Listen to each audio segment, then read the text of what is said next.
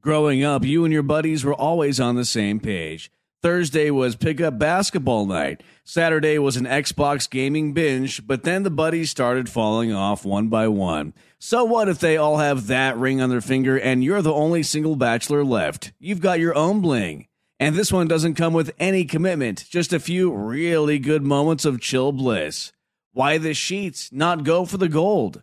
For a limited time at Sheets, get your hands on a $3.99 milkshake like the Toffrees. Made with Hershey's Heath bars. Unwind with golden ribbons of buttery caramel and a heaping scoop of whipped cream. And don't forget, you can save $1 when you order on the app. At Sheets, there are endless options when it comes to delicious drinks coffee house style cold brews, hot coffees, lattes, shakes, refreshers, and so much more. Everything is customizable, so you always get exactly what you want. And when we say always, we mean 24 7, 365.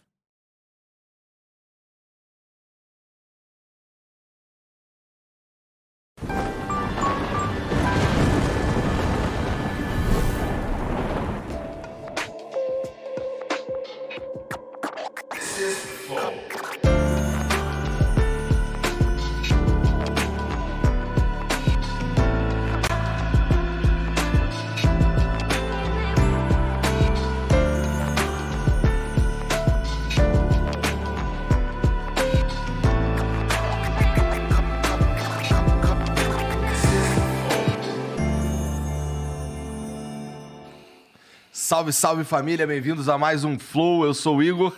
Aqui do meu lado tem o Rato Borrachudo. Não, hoje é o Douglas. Hoje é o Douglas. Se quiser, o rato pode aparecer aqui, né? Não, não, não. Hoje nem Melhor tá, hoje tá não, aí né? o Rato aí. Eu sempre tô com ele. Ah, tá. É porque, só, só pra explicar, é porque ele não conhece, né? Então vira o Rato aí rapidão. Eu fiz o, o personagem Rato Borrachudo por muitos anos.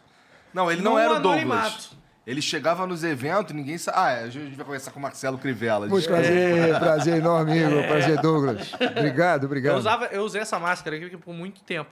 Tipo, 10 anos. Ele fazia os vídeos na internet com essa cara aí. ó. Com essa máscara aqui. É, eu lembro, cheguei a ver. E aí, Ah, ele chegou. Ele, tá vendo? Ele conhece o ratão e não me conhece. Como é que faz um negócio desse? Ratão é muito mais famoso, pô. Lógico, com certeza. Aí eu saí do anonimato vai fazer um ano praticamente. Só Mais um isso? pouquinho mais. Acho que tem um pouquinho mais. Tem um pouquinho mais, tem um pouquinho mais. É. Bom, hoje, bom, a gente vai ter um papo aqui sobre política, Política. sobre um pouco de religião, quero saber um pouco da tua história também. Cara, sabe como eu te conheci? Minha mãe, minha mãe é muito evangélica. E ela comprava uns CDs do Marcelo Crivella. Olha, É, eu ficava ouvindo Marcelo vida. Crivella em casa. Caramba! Esse CD foi aparecer lá em casa também. É. Caramba! Cara, Olha acho só. que o Rio de Janeiro inteiro ouviu o Marcelo Crivella, né? Não tem muito Sim. jeito, não. Tem muito jeito, não. Que legal. É.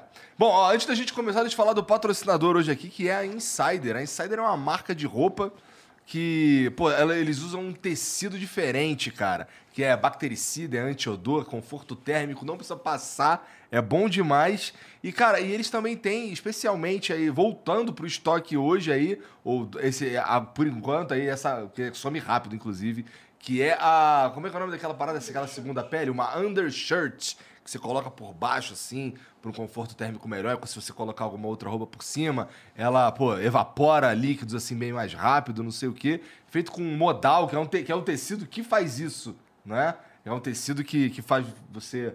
Não, assim, você fica... Não é que você não fica fedendo, mas você fica fedendo dentro da camisa, entendeu? E aí você... Dá você- chegar em casa e não ter passado o odor pra ninguém. Isso, só, você só vai sentir o futum quando você chegar em casa e tomar um É, banho tô ligado. né? Então, assim, entra lá na Insider que eles têm diversas peças de vestuário, não é só camisa, não é só undershirt, tem várias coisas lá, tem cueca, tem, tem meia também, né? Tem um monte de coisa. Entra lá, insiderstore.com.br e enche o teu carrinho para poder usar o cupom FLOW, que você ganha 12% de desconto, cara. Beleza? É, cara, é que essa undershirt é assim, é o que eles estão é, chamando a atenção agora, porque ela tem várias tecnologias aí, é dupla camada aqui no, embaixo do braço para não ficar pizza e tudo, para não ficar fedendo e tudo mais. Resolve vários problemas aí do teu dia a dia aí, se você não é, se você é um cara que sua demais, né? Então considere dar uma olhada lá na undershirt, além das outras peças de vestuário. Vocês sabem, ó, hoje eu tô de casaco aqui porque tá frio, mas vocês sabem que eu tô direto aqui usando a Insider também, tá bom? Então, legal se você for um evento social, de repente você usa por baixo da camisa e fica legal. É. Como é que é? Se você vai para um evento, tem que usar. Vem cá, vem cá, vem cá, vem cá, vem cá, vem cá. Ele manja, ele manja. Deixa ele falar aí, fala aí. Fala aí. Eu li o se você usa a camisa social, por exemplo, que nem o Marcelo, você usa embaixo a undershirt e aí você evita a transpiração e tudo mais. Isso aí. É isso aí, os caras que usam undershirt sabem disso, né? Então é pra isso que ela existe. Então, obrigado, Borga. É pra isso que ela existe. Então, insiderstore.com.br e entra lá, usa o cupom FLOW, você vai ganhar 12% de desconto na sua compra, tá bom? É isso. É isso. Tem um, tem um temos uma uma figurinha, um emblema, aqui é o emblema. Temos um emblema hoje. Cara, cara de sério? Ô, Caraca. Impondo respeito. Impondo respeito mesmo. Aí. Então, se- caraca, moleque, olha só. O... Ficou maneiro. O... Bom, pra você resgatar esse emblema aí, você entra em nv99.com.br barra resgatar, é totalmente de graça, tá bom? Só vai ficar disponível pelas próximas 24 horas. Depois só vai ter acesso a esse emblema quem resgatou, tá? E o engraçado é que o código desse emblema aí é M Crivella. Só que quando você olha rápido, parece MC Rivella, né? e o cara tem história com música, aí fica engraçado, MC Rivella. Entra lá, M Crivella é o código, lembrando, só nas próximas 24 horas. Lá pela mesma plataforma você pode mandar uma mensagem pra gente que a gente lê aqui no final, tá bom? É nv99.com.br barra flow ou no link que tá aqui fixado no chat, tá bom? É isso, é isso, Jean? Faltou alguma coisa aí, Boga? Fal... Tá, tem certeza? Tenho certeza. Tá bom, pensou direitinho. Tá. É que o, o trabalho do Borga é ser o, o chato, entendeu? Ele fica, pô, não, o cara é chato, não sei o quê, não precisa ser chato.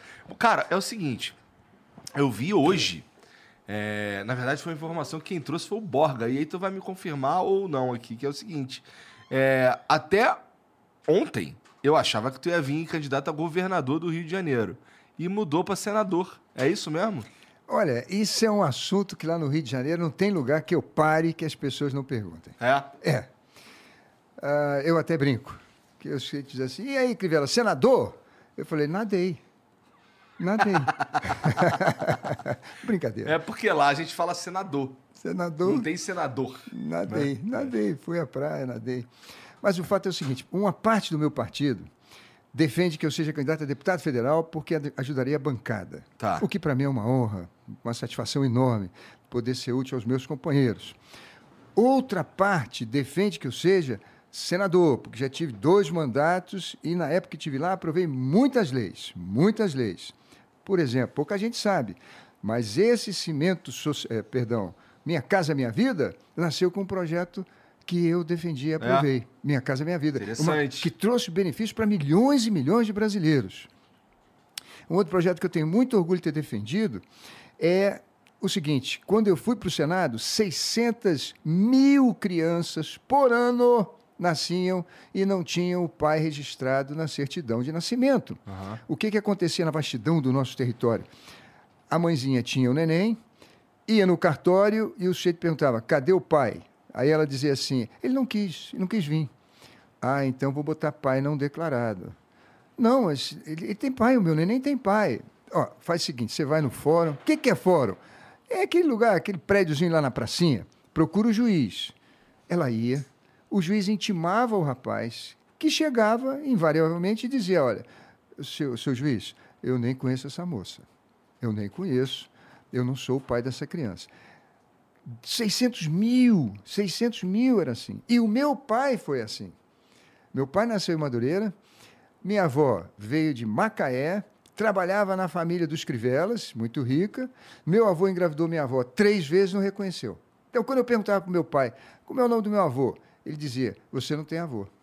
Disse, Mas, pai, todo, toda criança tem avô. Não, você não tem avô. Ele nunca pronunciou o nome do pai dele, porque ele ia com a mãe, que era empregada na casa dos Crivelas, e o pai deixava ele e as irmãs, eram três, na cozinha enquanto a festa estava rolando. Entendi. Então ele tinha uma mágoa danada disso.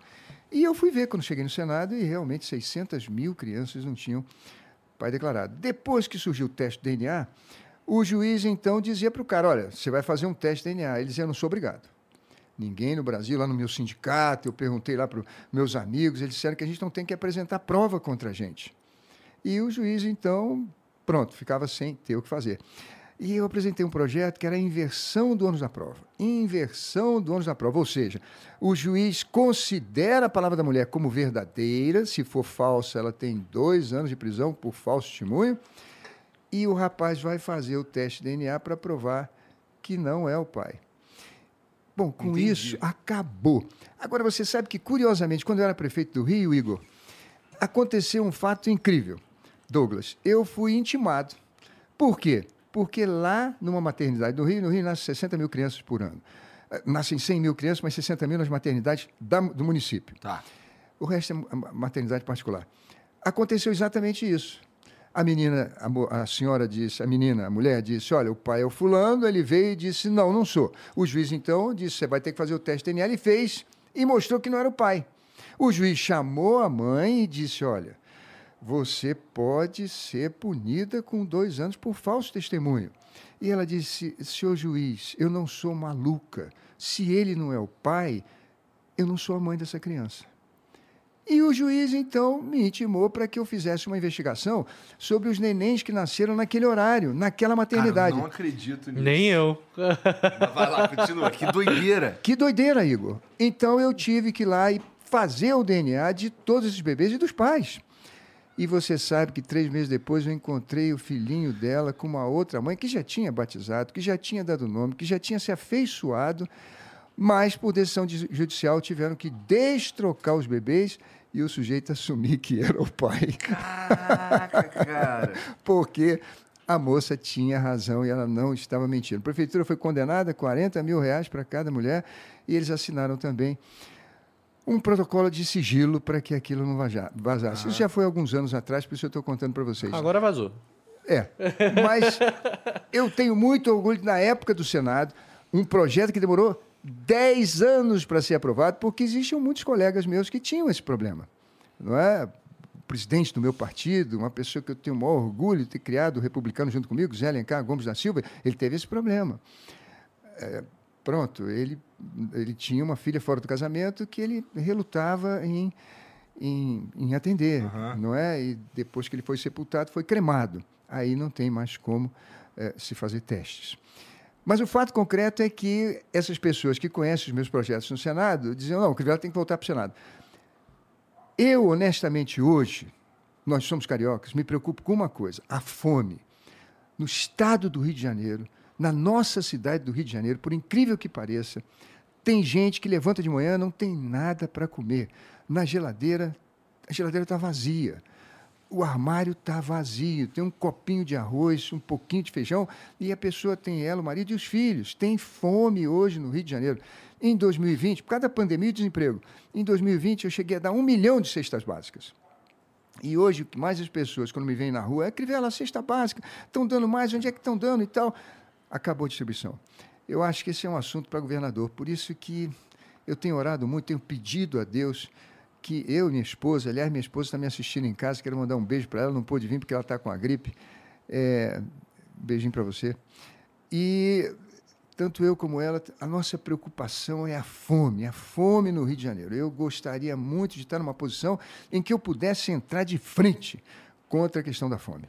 E o governador seria essa posição. Ah, isso seria o grande desafio da minha vida. Agora, eu dependo do meu partido, mas espero que eles, inclusive vendo as pesquisas, a última pesquisa no Rio de Janeiro, olha, eu fui preso. Eu fui preso. Eu saí da prefeitura derrotado e preso. Mas a Um pesquisa. pouquinho antes de, de- do, do Eduardo Paes assumir, tu foi preso por causa do. Foi... Era um negócio de que pagava propina, né? QG da propina. É, QG da propina. QG da propina. Durante dois anos eu fui investigado sobre QG da propina. Depois que eu fui preso, solto e perdi a eleição, o processo não foi arquivado, não, foi dado baixa. Na verdade, era o QG da mentira, não tinha nada daquilo. Simplesmente acabou. O Ministério Público Eleitoral disse não há justa causa, olhou os autos todos, as provas todas, e não arquivou, não, deu baixa no processo, acabou. Eu sou completamente inocente de tudo aquilo que eu sofri. O processo, se a gente for procurar hoje, ela, ele nem existe. Não é isso? existe, não existe, acabou. Então, Que doideira, cara. Rio de Janeiro é foda. não, doideira pior não foi isso. A minha tristeza maior, Douglas, Igor, é que eu perdi minha mãe. Eu sou filho único. E a minha mãe tinha 84 anos, quando, poxa vida, depois de quatro anos de trabalho, de luta intensa, o filho é preso. E eu sou filho único. Isso para mim foi um drama. Você está preso, receber na prisão a notícia que a sua mãe morreu. E eu tinha combinado com a minha esposa o seguinte: olha, quando acabar esse negócio da prefeitura, todo dia de tarde eu vou para casa da minha mãe. Eu vou passar todo o pôr do sol com a minha mãe, que ela está muito idosa e só tem eu. Não deu tempo. E a minha mãe é de Minas. E ela sempre, quando eu visitava, ela dizia assim: ah, eu tenho que ir para Minas. A mamãe, para quê? Ela disse: não, eu tenho que ver a minha mãe, tenho que ver meus tios, meus irmãos. Eu falei: mamãe, a vovó já morreu. Ela, ah, é verdade. É verdade. Mas depois ela voltava. Então, uhum. fui enterrar ela na cidadezinha dela, lá em Minas. Mas a tragédia minha é que, você imagina, eu sou filho único, fui escoltado para enterrar minha mãe e não pude comprar uma flor no caminho, prestar uma última homenagem à minha mãe. Não pude. Fui escoltado, cheguei lá no cemitério, carreguei o cemitério lá em Minas, todos eles, naquela cidade. Minas tem 853 cidadezinhas tirando Belo Horizonte e algumas outras 10, o resto são cidades pequenas. 853, não tem estado no Brasil que tenha mais cidade do que Minas. Simão Pereira, onde enterrei a mamãe, desde que eu era menino, tem 2 mil habitantes. Então você sobe no morro, sempre o cemitério está no alto morro. O cemitério chama-se Caminho da Igualdade. E ali você sobe, enterra sua mãe, faz a sua oração, se despede, mas não coloca, não coloca uma flor, não, não homenageia, enfim escoltado com gente de fuzil, como se eu fosse o maior bandido do Rio de Janeiro. Porque tu ainda estava tu ainda tava numa Eu estava preso. preso. Tu ainda estava preso. Estava preso. Você ficou quanto tempo preso? Ah, uns 50 dias. E depois, quando chega no Supremo, porque eu fui preso no recesso, né? Uhum. Quer dizer, na verdade, eu fui preso. Você no... ainda era prefeito do Rio de Janeiro quando você foi preso. Eu fui preso, não é porque tinham provas contra mim. A juíza disse: você pode fazer pagamento indevido, constranger testemunhas e destruir provas. Sim. Eu disse, excelência, eu não fiz isso em quatro anos, vou fazer nos últimos quatro dias úteis. A senhora está me prendendo nos últimos quatro dias úteis. Lamento, você é um homem religioso, mas vai ficar preso no Natal, Ano Novo, longe da sua família, longe da igreja, porque você pode fazer isso. Eu disse, excelência, eu nunca fiz, eu vou fazer nos quatro últimos dias. E pronto, fui para a prisão. Mas, naquele mesmo dia que eu fui preso, às seis horas da manhã, quando o processo chegou no Superior Tribunal de Justiça, o presidente, que me conhecia da época do Senado, ele é evangélico como eu também, várias vezes oramos juntos, lemos a Bíblia juntos, ele disse: Poxa, não é possível. Então ele mandou que transformasse a minha prisão em domiciliar, mas a juíza não cumpriu. Ela não cumpriu a decisão dele, por isso é que eu fui para a prisão. Quando ele soube, aí houve uma coisa assim que, puxa vida, agradeço muito a Deus e a ele por isso. Ele fez o alvará de soltura. Coisa inédita. Um ministro do Superior Tribunal de Justiça, já que a desembargadora não acatou a decisão, o meu carcereiro veio e disse: Ah, Crivella, eu, tô, eu trabalho há 27 anos no Estado, nunca vi uma desembargadora desobedecer a ordem de um ministro.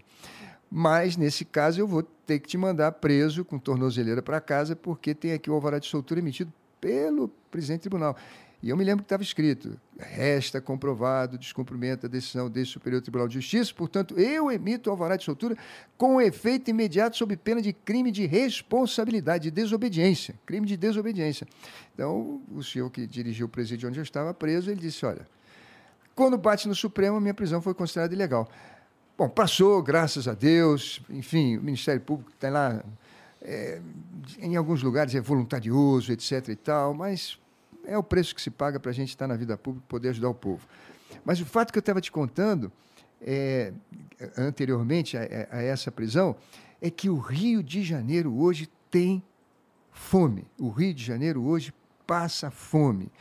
E isso é uma coisa que a gente precisa resolver com prioridade absoluta. É mais importante até do que o desemprego, mais importante até que a questão da segurança, é a questão da fome. Entendi. E, bom, tá. Então isso significa que pelo que você está falando aí, ainda não tem uma definição de qual cargo que tu vai concorrer. O partido está deliberando. Tá. Olhando as pesquisas. Ah, eu ia te falar das pesquisas. A pesquisa me colocou em primeiro lugar depois dessa minha tragédia toda. Você imagina. O governador que é candidato, Freixo que é candidato, os dois estão fazendo campanha há muito tempo. Um tem apoio do presidente Bolsonaro, outro tem apoio do Lula. Eu não tenho apoio de ninguém, mas apareço em primeiro lugar na pesquisa, na primeira rodada que foi feita lá no Ibope. Isso é uma surpresa para todos nós do partido. Mas a sua vontade não prevalece nesse caso? Por exemplo, se você quiser vir a governador e falar para o pessoal do seu partido, será que. Ah, pô, vamos O problema é que tu é muito expressivo no partido, né? É, o problema é que o meu partido não sou só eu, eu sou fundador do partido. Esse partido começou comigo e o Zé Alencar. Aham. Mas eles vão dizer o seguinte, Crivella, você, partido não é um só, você tem que ter espírito de grupo. O grupo pede a você isso. Eu acho, pessoalmente, de que se eu, por exemplo, estou dando aqui um exemplo, eles todos vão assistir isso. Se eu for candidato a governador e a gente correr o estado do Rio de Janeiro, eu tenho muito mais chance de fazer eleger deputados federais, mesmo perdendo para governador. Para deputado federal, eu tenho mais chance de me eleger. Para governador, é uma luta. Mas eu tenho mais chance de eleger deputado federal e estadual nessa campanha. Nessa campanha contra a fome. Puxa, todo mundo conhece a minha história. Eu passei 10 Então- anos na África, passei no Nordeste. Agora, isso é um debate interno. Você, aí, aí eu, eu, eu não entendo muito de política, eu não sou um grande comentador de política. Lógico, eu acho que com- com- política no Rio de Janeiro é um negócio muito complicado. Se você for olhar para trás, os últimos cinco governadores assim do estado foram presos, Foram. entendeu? Teve também o momento da sua prisão. Teve. É, agora, divulgação de tudo que aconteceu depois, não teve. Uhum. Isso parte muito da mídia, interesses particulares nisso tudo. E vai saber qual é a verdade. Mas, é, é, falando do seu partido, se é vontade do povo e numa pesquisa tem lá você como primeiro, caramba, não deve prevalecer a vontade do povo? É, é isso, porque o que, que acontece? Eu, tanto eu quanto o Igor, como carioca, a gente também é o povo. Se tem uma pesquisa onde você está lá como governador na frente do fecho, que já viu várias vezes para vários cargos também, o atual governador que está fazendo lá o seu trabalho, você vem como primeiro, é um negócio surpreendente. Mas onde é que fica a vontade do povo? Tem que ser a vontade do partido? Tipo, é isso que às vezes deixa eu, como povo, triste. Essa é a grande verdade. Ou algum com raiva, ou isso, porque normalmente a gente não acredita muito em político. Me desculpa, peço perdão da palavra aqui, mas às vezes o político é um ponto filho de uma puta. Desculpa estar falando isso de verdade. Mas Não é a nada gente. pessoal, Nada pessoal, mas assim, a gente como carioca, eu tenho 33 anos de idade. Marcelo Crivella, eu, tenho, eu nunca vi algo melhorar no Rio de Janeiro. Entendeu? É, poxa, a gente teve uma Copa do Mundo sendo rolado lá. Caramba, teve Olimpíadas. Para onde é que foi esse dinheiro todo? A Avenida Brasil, eu pegava a Avenida Brasil tanto santo dia para poder trabalhar. Eu trabalhava na Fiocruz na época. E até hoje as obras da Avenida Brasil não acabaram. Então, o que está acontecendo com o Estado? Às vezes, a gente que vê de fora acha que o Rio de Janeiro está falindo. Eu tentei voltar a morar no Rio de Janeiro de novo, até que uma notícia falou: ó, vai ter atraso, vai ter trânsito porque o túnel caiu. Como assim o túnel caiu? Gente, o túnel caiu. E não é só túnel, é passarela, é enchente, é um monte de coisa que são coisas básicas de uma vida urbana, entendeu? Então, onde é que onde é que fica a vontade do povo nesse sentido? Porque parece que o partido só vê interesse próprio em eleger mais gente, em eleger mais tal, e você aqui você vai ser melhor. E o povo? É, essa é a pergunta que eu tenho para você, entendeu? E de repente, depois disso aqui tudo, cadê a vontade do povo? Desculpa, Não, foi- desculpa partiu não. como- até como um desabafo, mas é, eu não sei. fosse chorar, pô. É, não, não é questão de chorar, é porque a gente como Eu carioca, passei lá na Niemeyer esse semana passada e a, a- o bagulho lá da bicicleta ainda tá lá. ainda tá lá, ainda tá lá. tá lá. É, é, o que que acontece? A gente como carioca, a gente acha que é o melhor estado do Brasil. Não, fale por você mesmo. Não, eu falo por mim mesmo, eu falo por um monte de carioca. A gente tem orgulho de ser carioca. A gente fala mal do Rio de Janeiro, fala, mas a gente não suporta outra, gente, outra pessoa falar mal do Rio de Janeiro. se não for carioca. Só a gente pode falar mal do Rio de Janeiro. Entendeu? Se eu vejo um paulista falando mal do Rio de Janeiro, ô meu irmão, segura tua bolinha aí, que aquele minhocão não terminou até hoje. Entendeu? Então para. Mas, cara, é- é- o que me deixa às vezes chateado é que eu nunca vi melhorar. Nunca vi melhorar. E eu sou da Baixada. Mas assim, fiz faculdade no Rio de Janeiro, fiz pós-graduação no Rio de Janeiro, trabalhei no Rio de Janeiro. Boa parte da minha vida adulta foi no Rio de Janeiro, mesmo morando na Baixada. Nasceu na Tijuca. Nasci na Tijuca. Então. Mas eu nunca vi melhorar. Entendeu? E isso é muito triste. E agora a gente tá passando por um cenário de fome. Foi um negócio muito sério, cara. Fome Muito é sério pra caralho. Fome é o mais Depois sério da de tudo. fome é morte. É. Porra. É, exatamente. Depois da fome e a morte, ela deixa sequelas que são impagáveis. Não, você tem toda a razão. No Rio de Janeiro, nós temos um problema que já não é de agora. Desde a época da Revolução, desde a época que a gente perdeu a capital, desde a época que a política começou a ser feita dentro disso que você está falando, de interesses partidários, de interesses paroquiais. E quem mais se beneficia disso são as elites. Deixa eu te explicar a minha tragédia, você vai entender. Uhum. Eu assumo o Rio de Janeiro tendo que pagar 10 bilhões de reais pelas Olimpíadas, cuja promessa para todos nós cariocas era de trazer grandes eventos. É. Nós somos vocacionados para o turismo. Sim. Nossas praias são lindas. E eu vou dizer mais ao senhor: não é só a natureza, eu diria geográfica, é a natureza humana. É. O povo do Rio de Janeiro é muito lindo. Eu já fui missionário na África há 10 anos, já fui missionário na Índia. Eu, eu conheço o mundo de certa forma. A Igreja Universal está em 140 países do mundo. Você olha no Rio de Janeiro, as nossas crianças, os nossos jovens, os nossos idosos, são pessoas bonitas, bonitas mesmo, nos gestos, na maneira de falar, no sorriso. Parece que aquele pôr do sol se reflete nos olhos do carioca com aquela imensidão que em outros lugares você não tem. As pessoas não têm, as pessoas ficam confinadas em cidades muito urbanas. Pois bem, lá no Rio de Janeiro, nós tínhamos 10 bilhões para uma promessa que não se cumpriu. Aqueles estádios todos ficaram vazios. Estão vazios. Estão vazios, e uma conta enorme que eu tinha que pagar. Muito bem, tendo que pagar 10 bilhões em quatro anos, eu sou chamado na Rede Globo Televisão. E lá sento com os diretores e o Dr. João Roberto Marinho de maneira muito agradável. Fez um almoço para mim e disse assim, Crivella, olha, ah, nós não temos nada contra crente, nada contra evangélico. A Globo presta um papel importantíssimo no Brasil de informação, de entretenimento. Isso aqui é o mundo. A prefeitura tem uma parceria com a Globo de investir aqui seus anúncios, nos ajudar, etc, etc, etc. E a gente quer manter um bom relacionamento. Eu disse para ele: olha, nós também evangélicos oramos pela sua alma, nós oramos por todos.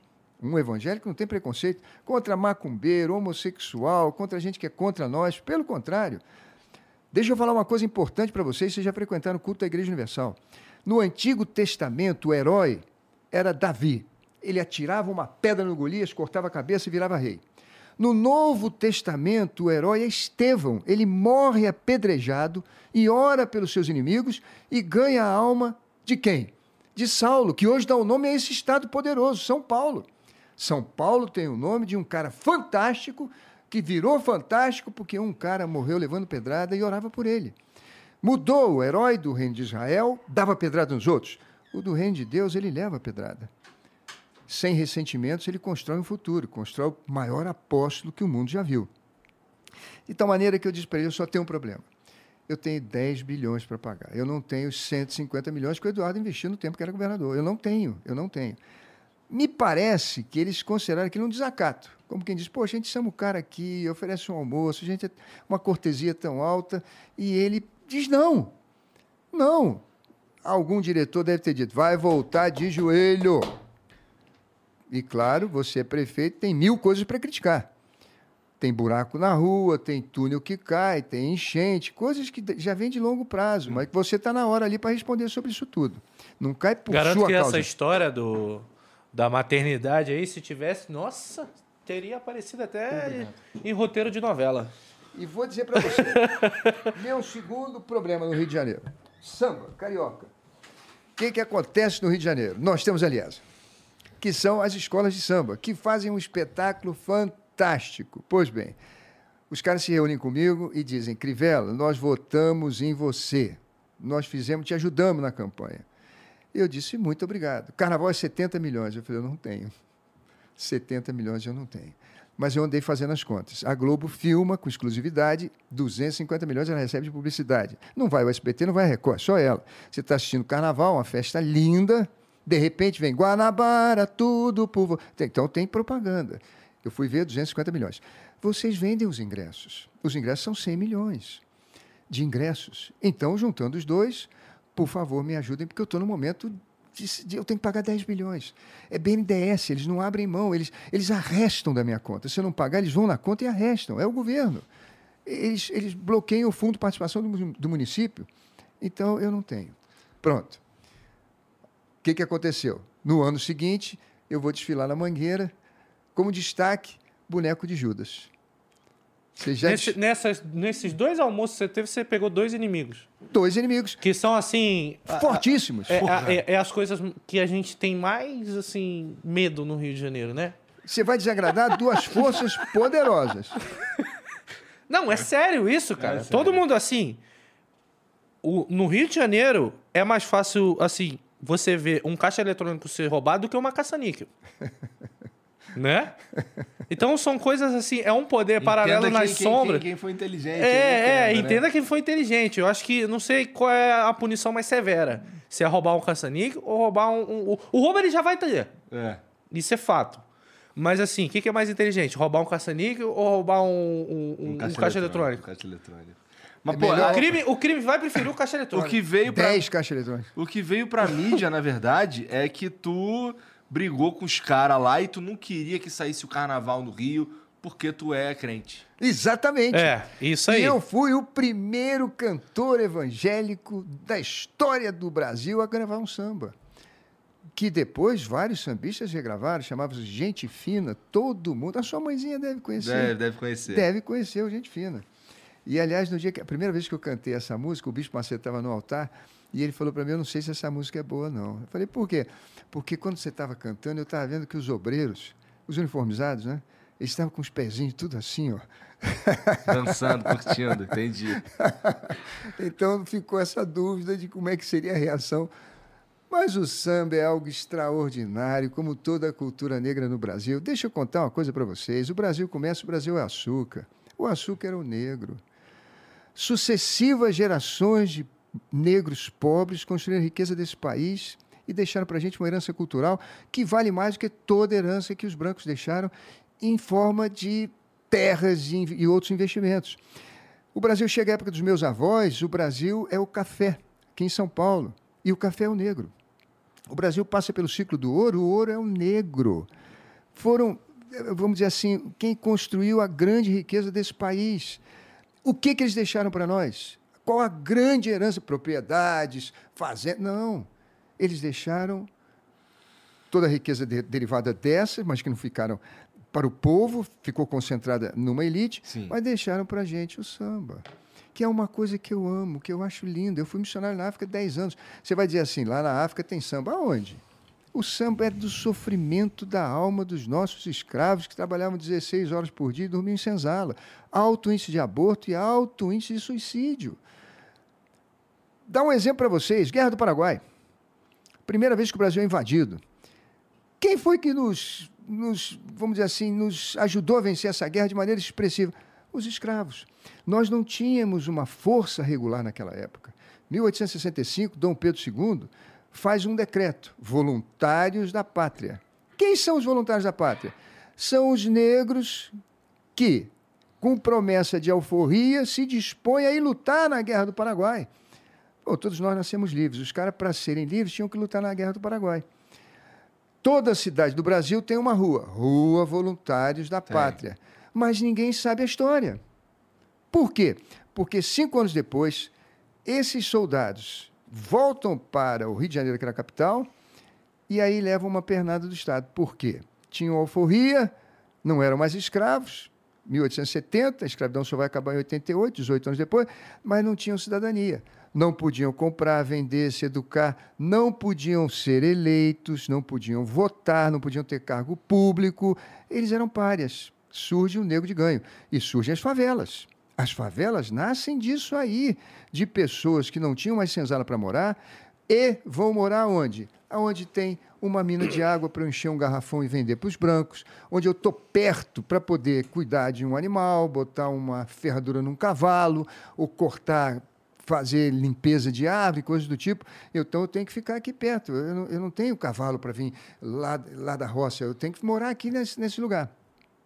Depois vieram os nordestinos com a guerra lá de Canudos. Mas o início, a favela da Providência, que tem esse nome porque os caras disseram: olha, vocês ficam ali que a gente vai tomar uma providência. E até hoje não, deram, não tomaram a providência. Aliás, ia ser tomada essa providência quando foi feito o Porto Maravilha. Tinha 400 milhões de reais para urbanizar o Morro da Providência, a primeira favela do Brasil. Eduardo tirou e fez o Museu do Amanhã, que foi dado para a Globo tomar conta. Aquele Museu do Amanhã foi mais uma procrastinação de uma dívida imensa que a sociedade do Brasil e do Rio de Janeiro especificamente tem com os negros. É a primeira favela do Brasil que seria completamente urbanizada e não foi, porque foi tomada a opção de fazer o Museu do Amanhã. Mas o fato concreto é o seguinte: tem nada contra o samba, mas eu tinha que fazer prioridade. Eu não tinha como tirar o dinheiro da saúde e da educação, o pouco que eu tinha, para colocar no carnaval. E isso não dava. Arrumei patrocínio, pedi a Uber que ajudasse, etc. E o carnaval continuou bonito, mesmo sem o dinheiro da prefeitura. Depois eu tive o problema das OS. As organizações de saúde, o, o Douglas, Igor, elas têm uma coisa muito importante e estratégica. Como elas são entidades sem fins lucrativos, elas contratam pessoas, médicos, enfermeiros, maqueiros, e não pagam obrigações trabalhistas. Então, todo prefeito precisa de organização social, porque sai muito mais barato. Mas, para você fazer prestação de contas, os caras não prestam conta, porque eles dizem o prefeito precisa de mim. Era uma confusão danada. Então, eu criei a OS do município, Rio Saúde. Agora, o município tem uma OS. Ele também tem, as, vamos dizer assim, os benefícios da lei que os outros tinham. E comecei a exigir.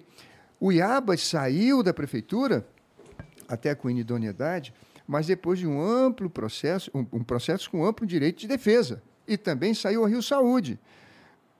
Esse Abas vai ser contratado pelo governo do Estado e vai acabar com o Witzel. Na época da pandemia, o governo perdeu a cadeira por causa desse Abas, que eu tinha tirado da prefeitura com inidoneidade. Não sei porque o governador contratou. Por último, o pedágio. O pedágio, O pedágio, do Rio de o Janeiro. pedágio é um negócio. Pedágio do Rio de Janeiro. Queridos, Igor, você, você, você, Igor e o Douglas sabem que o pedágio do Rio de Janeiro é o único lugar no Brasil que a gente, para ser assaltado, tem que entrar na fila. Você faz fila para ser assaltado. Normalmente a pessoa sai correndo com a sua Os bolsa, caras bate a carteira. engraçado quando eu levo lá e tem que pegar a linha amarela pra ir pra barra. Paga pedágio. Dentro da Hoje, cidade. hoje também tem um pedágio da, da, da Transolímpica. Que é outro assalto. É, é, tem outro pedágio da Transolímpica. Por exemplo, aqui em São Paulo a gente tem muito pedágio, mas, pô, você vai ver o pedágio é Rodoanel, cara. é um É, gigantesco. saindo e tal. É saindo. Porque o Rio de Janeiro, ele tem um grande problema. Se uma Avenida Brasil, um motoqueiro cair, pronto, você ferra o Rio de Janeiro inteiro. É. Se um motoqueiro cair na linha vermelha, pra quem vem da Baixada, já era também. Porque entope a Avenida Brasil, todo mundo corre pra Avenida Brasil. Entope e, e, sabe, são, são veias entupidas. E falando motoqueiro é porque normalmente é o motoqueiro que cai, ou algum acidente, alguma coisa. Mas Mas pode ter também os arrastão, pô. os arrastão. É, mas o arrastão acontece quando tá tudo parado. Não, na vermelha também tem, tem a hora certa. Tem a hora certa do arrastão. É a hora certa do arrastão. Eu já passei uns três, quatro arrastão já, eu acho. E voltar de ré, as coisas são assim lá. Aham. Mas é, o lance do pedágio é um negócio assim, a gente aceita porque tá lá, falaram que tem que ter para poder pagar aquela via e é isso daí. É a história que contaram pra gente. É. Mas se você for pensar, quantos quilômetros tem a linha amarela? 13.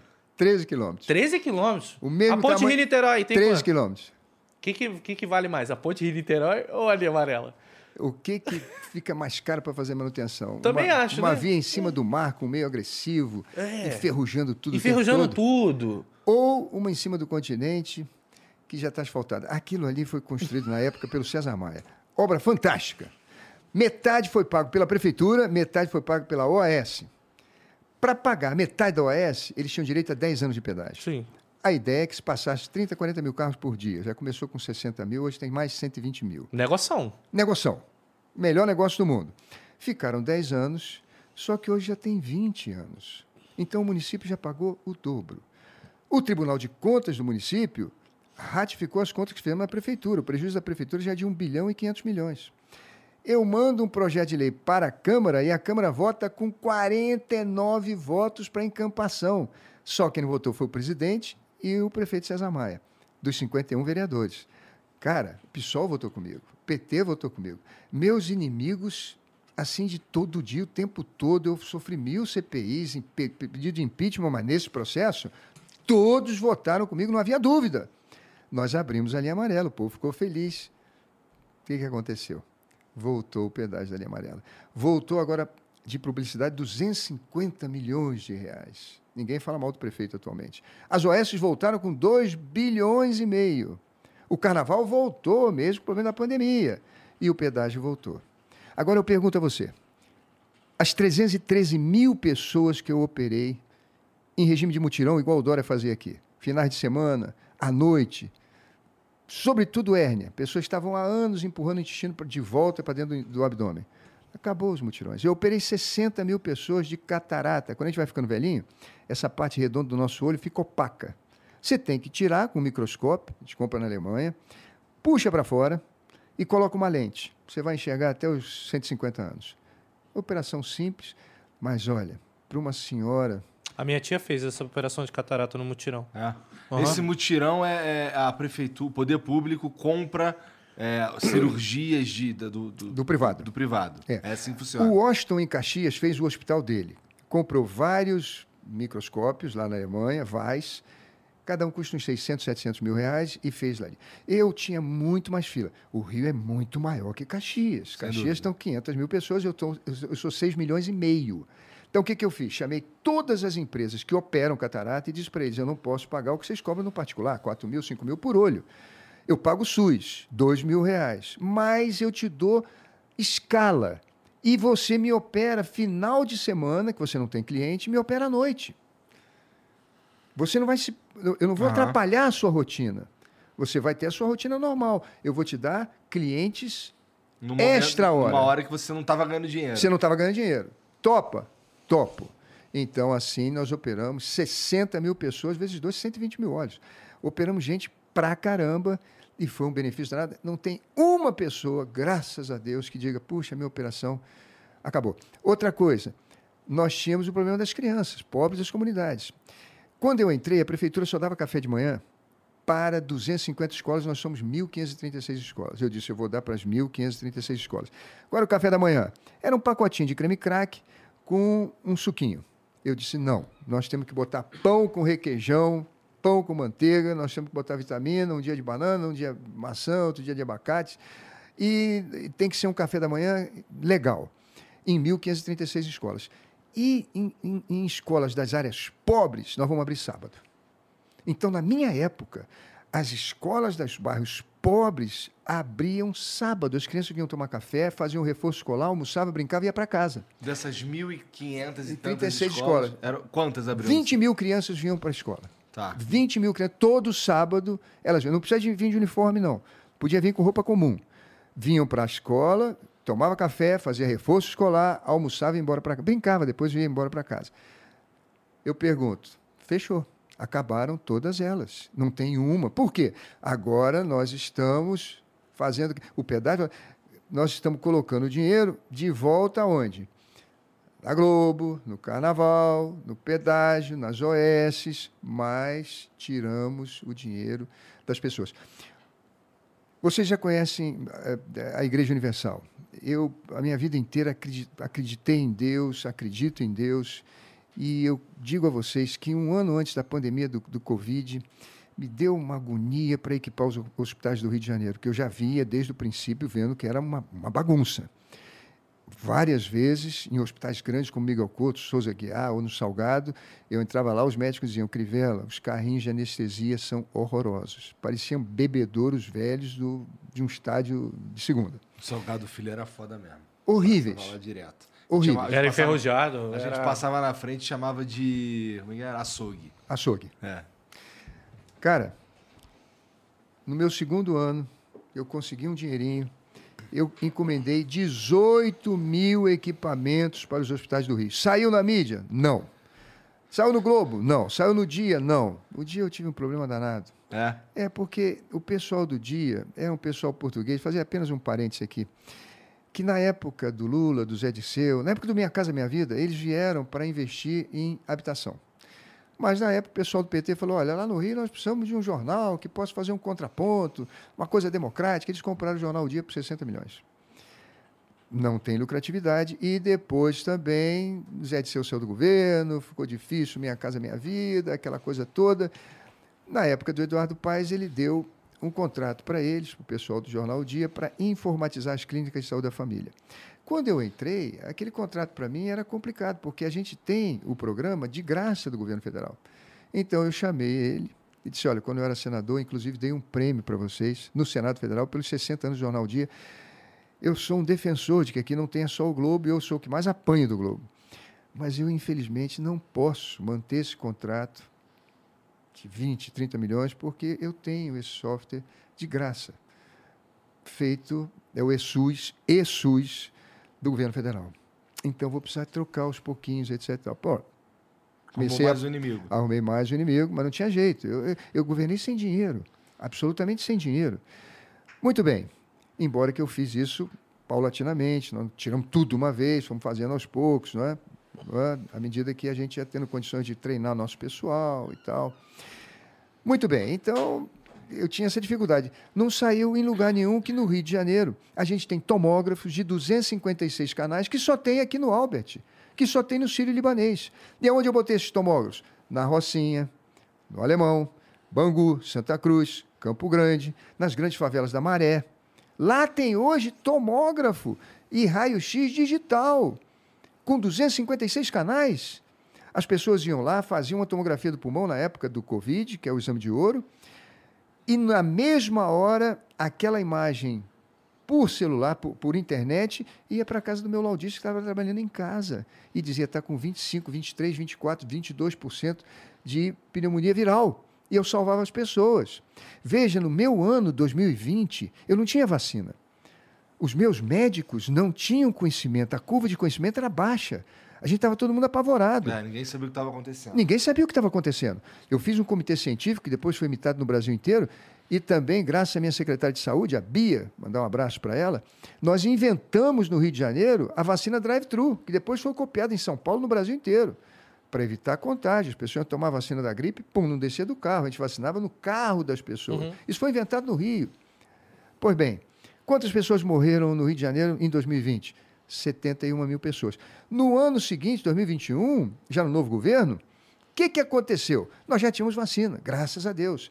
Nós tínhamos também uma curva de conhecimento lá no alto. Morreram 74 mil pessoas, morreram muito mais pessoas do que o meu ano na época da vacina. O que significa que a nossa gestão foi uma gestão esmerada. Mas eu tive que pagar o preço, porque eu não podia tirar o dinheiro desses equipamentos que eu consegui montar. O Rio de Janeiro hoje tem 150 carrinhos de anestesia zero quilômetros. Eu me lembro, um médico que me ligou do hospital de campanha, era mais ou menos meia-noite, e disse assim: Crivella, esse nosso respirador é fantástico. Eu pronei uma senhora de 200 quilos, virou de, de bruço, e entubei ela. Ela estava ela tava com 72% de saturação com Covid alastrado. E em duas horas ela voltou a 98% de saturação do pulmão dela. Porque o nosso respirador, que eu comprei um ano antes e que chegou na hora da pandemia, era espetacular. Quanto eu paguei? 12 mil dólares, dando 2 mil de entrada, o resto em 5 anos sem juros. Quanto estava o respirador na época da pandemia? 50 mil dólares, pagando antecipado. Eu me lembro que Dória mandou um avião lá, em- lá na China e veio vazio. E os meus aviões vinham cheios. Quer dizer, isso não foi reconhecido, ninguém viu. Um esforço tremendo, a mão de Deus, uma coisa fantástica, era para o Rio de Janeiro, todo está reconhecido. Não do prefeito, mas de Deus. Não. Nós montamos o maior hospital de campanha do Brasil, 500 leitos, 100 leitos de UTI em 20 dias. Você sabe quantos quilômetros de tubinho de, de, de cobre para colocar respirador, sucção, oxigênio em cada um dos 500 leitos? Foram 19 quilômetros. Nós trabalhamos sábado, domingo de manhã, de tarde, de noite. Algumas vezes a gente se reunia de manhã para fazer uma oração e estavam faltando seis, sete, oito operários que estavam com Covid. Nós trabalhamos duro para. O novo prefeito, quando assumiu em 2020 em 2021, no sexto dia de governo, ele fechou o hospital de campanha. No sexto dia, ele fechou o hospital de campanha. Mas por que fechou? Mas porque era, tinha, feito por, era, tinha sido feito por mim. Eu pergunto: o Parque de Madureira, fui eu que fiz? Não, mas eu terminei. Era obra dele. A Transbrasil, fui eu que fiz? Não, mas eu fiz 70% dela. Eu estava pouco ligando quem estava fazendo, eu estava pensando no povo. Eu paguei um preço altíssimo no Rio de Janeiro, eu fui preso no Rio de Janeiro por contrariar interesses de grupos estabelecidos no governo há muito tempo e que voltaram com a minha saída. O Eduardo diz: quem voltou com pedágio foi o Supremo Tribunal Federal. Foi depois que o ministro Fux ligou para ele e disse: Eduardo, você tem condições de fazer a manutenção? Que eu já estava fazendo há seis meses. Não, não tem dinheiro para isso. Então volta com pedágio. Graças a Deus não voltaram com 7,50 de cada lado, voltaram com 4 de cada lado, mas é o dobro que a gente paga na ponte de Niterói, que tem o mesmo tamanho e uma área muito mais agressiva. Então eu espero que a consciência política do povo do Rio de Janeiro entenda o seguinte: o que, quem é a melhor mãe? É a mãe do filho rico, que quando faz aniversário leva para Disneylândia? Ou é a mãe do filho pobre, que no aniversário leva numa loja da Renner, compra um tênis, uma bermuda e uma camiseta? Eu era essa mãe do filho pobre. Eu não tinha dinheiro para fazer Olimpíada, eu não tinha dinheiro para levar para Disneylândia. Eu tinha que equipar os hospitais, eu tinha que botar merenda na escola. Eu tinha que cuidar da, da, da Niemeyer que desabou inteira, de um túnel que caiu, das piores enchentes, da pior pandemia, da pior dívida que o Rio de Janeiro teve para pagar. Bom, você tinha que negociar, você não é um bom gestor, negocia. Negociar com a minha cabeça na, na boca do leão? O cara tem acesso à minha conta? Se eu não pago, o BNDES vai lá e, e tira o dinheiro. Eles tiram o dinheiro, não tem como negociar com um credor desse. E os empréstimos eram com juros altíssimos. Eduardo deixou tudo para ser pago por mim. E deu para pagar? Paguei, paguei 10 bilhões de reais de dívidas da Olimpíada. Ainda tive condições de aumentar o salário dos funcionários, porque precisava de motivá-los, sobretudo o pessoal da saúde. E ah, hoje eles estão todos lá numa situação muito complicada. Eduardo não deu nenhum reajuste, está passando o tempo. Eduardo recebeu 5 bilhões da venda da SEDAI, ele está guardando isso, eu acho que para fundo eleitoral, só vai gastar no último ano, aquela coisa do político. Chega no último ano, começa a fazer obra em tudo quanto é canto, distribui a obra com os líderes comunitários, com seu, o seu apoio eh, legislativo, enfim, e as pessoas se surpreendem. É como aquele, eu, me desculpe, né? é aquele sujeito que na hora do aniversário faz aquela festa e depois some na hora da eleição faz essa festa e depois e, volta. E você não acha isso revoltante? Porque o que você está falando justamente é o que a gente viu ao passar de vários anos morando no Rio de Janeiro. É revoltante. Você imagina eu sair preso e perder minha mãe. Eu saí preso e perder minha mãe. Eu reduzi meu salário à metade. Um prefeito no Rio de Janeiro ganha 35 mil. Eu ganhava 18 com desconto 15. Um prefeito no Rio de Janeiro mora na Casa da Gávea.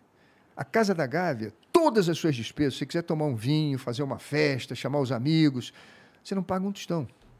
Quando eu entrei, lá tinha mais ou menos uns 17 pontos de net, que a gente pagava dois mil e tantos reais. Cancelei tudo. Eu não morei um dia naquela casa.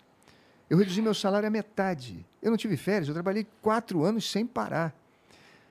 Pô, é justo eu enfrentar os poderosos e ser criticado e massacrado por eles em favor do povo. Aí vem a coisa da, do evangélico. As pessoas diziam para mim, Crivella, olha a pesquisa, deixa de ser otário, deixa de ser trouxa, deixa de ser burro.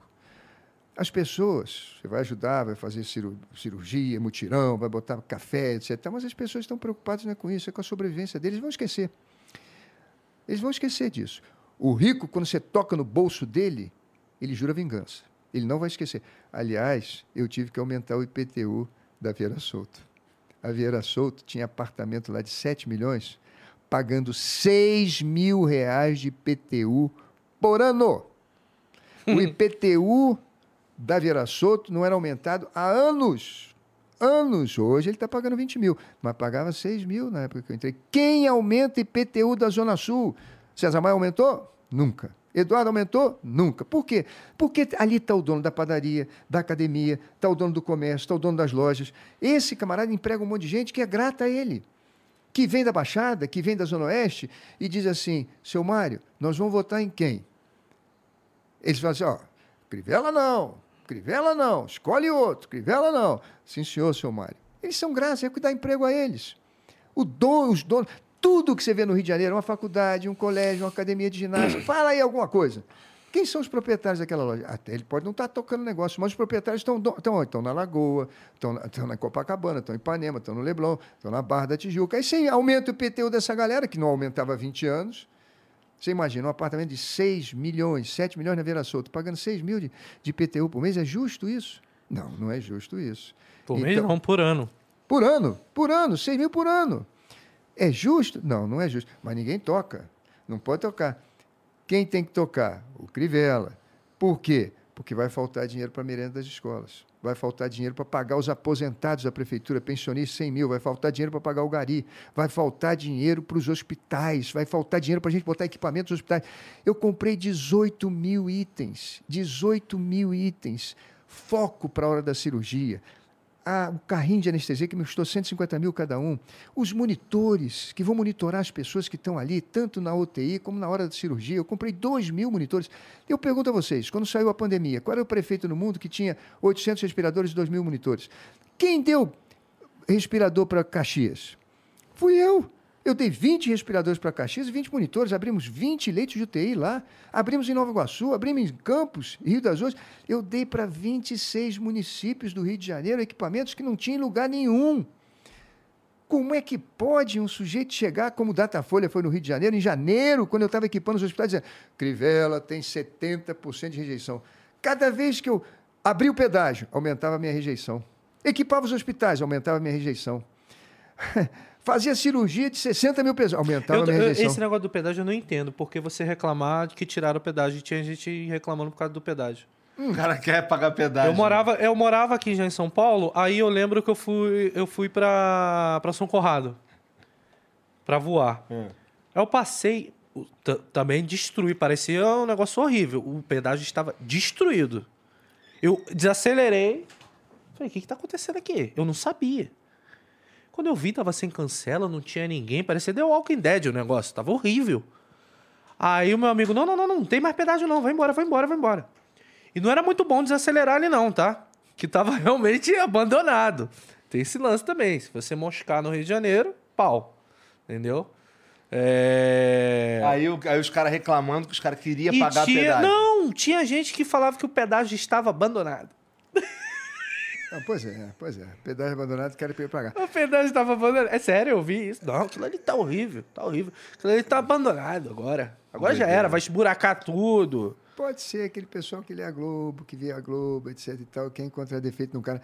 O prefeito lá no Rio de Janeiro hoje, o atual prefeito, para não discutir política, ele está dizendo, gente, vamos pro samba. Vamos tomar um chopp. Não, ele é um vamos... fanfarrão. Se você for parar Exatamente. pensar, o prefeito do Rio de Janeiro hoje é um bom de um carioca. Exatamente. É porque. é, o mas é. O que, que acontece hoje? Ele. O jeito dele governar é de conforme a música. Porque quem governa não é ele. A gente não sabe quem governa.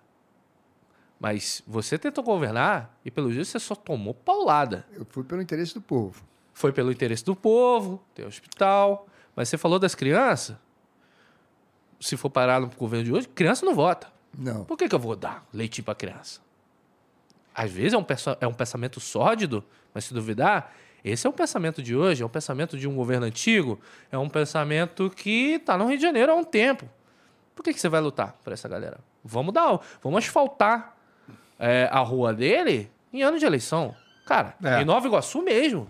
Em Nova Iguaçu era Cansei asfalto para caramba, era saneamento básico, showmício. Antigamente, eu acho que foi proibido o showmício, né? Foi. Nossa, eu ia em show do CPM 22, isso tudo, e era um prefeito brigando com o outro. Na eleição, um era do. Qual era o show mais foda? É, qual era o show mais foda? E qual era o show mais foda? A gente votava no cara que era mais foda porque deu o show mais foda. Olha a cabeça. Sem contar o voto de cabresto, que você mencionou aí. Tipo, quem manda é o patrão.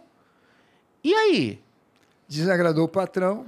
Agora eu te pergunto: será que a gente tem o que a gente merece? Eu acho que Por sim. Porra, isso, a- é agora, você- complicado. agora você está vendo o diagnóstico do que você falou em primeiro lugar. Puxa, o Rio de Janeiro não melhora. O Rio de Janeiro não melhora, o Brasil não melhora. Eu estava vendo o Ciro conversando com vocês aqui e, puxa vida, a distribuição da riqueza do nosso país, desde a época que a gente plantava cana até hoje, ela sempre foi muito mais benéfica ao capital do que ao trabalho. Esse é o grande problema do Rio de Janeiro. Como é que do, do Brasil, que se reflete no Rio? Como é que você tem, por exemplo, hoje, o crescimento do PIB, vamos dizer que a gente consiga crescer 2%. 2% é o crescimento do PIB. E você remunera o capital a 13%. Porra, aí não tem como, né? Essa conta não fecha a conta de não muito, fecha. né? Não Não fecha. dá.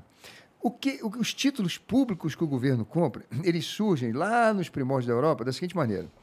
Os governantes chegavam para os ricos e diziam assim, olha, nós temos que equipar nosso exército, nossa marinha, nós temos que cuidar aqui das nossas cidades, tem problema de água, tem isso e aquilo. Vocês preferem que a gente aumente os impostos ou vocês preferem emprestar o dinheiro para a gente? Não, a gente empresta. É melhor do que aumentar imposto. Então tá bom. A gente paga um jurozinho pequenininho. Era assim que surgiu o título da dívida pública. É assim na Europa, é assim nos Estados Unidos, em, nos países da Escandinávia, etc. No Brasil é assim também. É uma maneira de você trazer o capital em socorro do Estado. Só que a remuneração, e o Ciro disse isso aqui dez vezes, é um absurdo. Você não pode remunerar o capital acima do crescimento do PIB. Isso causa uma desigualdade abissal. As desigualdades não são necessariamente ruins, elas podem ser meritórias. Alguém trabalha muito, alguém luta muito, alguém tem Mas boas a ideias. base não pode ser igual tá hoje, né? a Não base pode. ela precisa subir muito. Vou subir Precisa muito. ter dignidade. Você quer ver? Exército. Eu participei do Exército oito anos. Você tem lá no Exército o lema hierarquia e disciplina. Todo mundo tem hierarquia e disciplina. Mas se você for um general de exército em final de carreira, ele ganha dez vezes mais do que um cabo, que é o cara que começa a campanha. Se você não tiver um cabo, um terceiro sargento, um segundo sargento com perspectiva de melhorar e ganhando o suficiente, esse general não vai comandar. É. Bota o general para ganhar 400 mil reais e o cabo para ganhar 2 mil reais. Vai ficar uma coisa sustentável. Nós não vamos ter hierarquia disciplina. Na sociedade do Rio de Janeiro, muitos dos nossos jovens hoje perderam a motivação. Por quê? Pô, meu avô trabalhou para caramba, meu pai trabalhou para caramba e morreu sem dente. Ele não conseguia tratar de dente. Esse é o caminho que eu tenho. Então você tem um nem, nem, nem. Nem estuda, nem trabalha e nem quer. Pronto, acabou. Agora, com a internet, talvez a gente consiga, e vocês aqui são um exemplo disso, da gente conseguir dar perspectiva à criatividade, que começa como uma sementinha de mostarda e vai crescendo sem ser escravizada do capital ou sem ser massacrada pelo capital, porque o povo começa a prestigiar o pequeno empreendedor, o homem da internet, o talento das pessoas que falam a verdade, que conversam como eles, que não estão maquiados, que não estão num grande estúdio. As pessoas cansaram disso. Hoje a pessoa quer ver o cara gordo, o cara que está barbado, o cara que é ele, pô. Ele, ele é ele. E pronto, ele, eu me vejo nele, eu tenho afinidade com ele. E assim a coisa está começando a mudar. Mas sem sombra de dúvida, quando a gente, nesse nosso governo, remuneramos o capital a esse volume com um crescimento de PIB tão pequenininho, não tem precedente no mundo.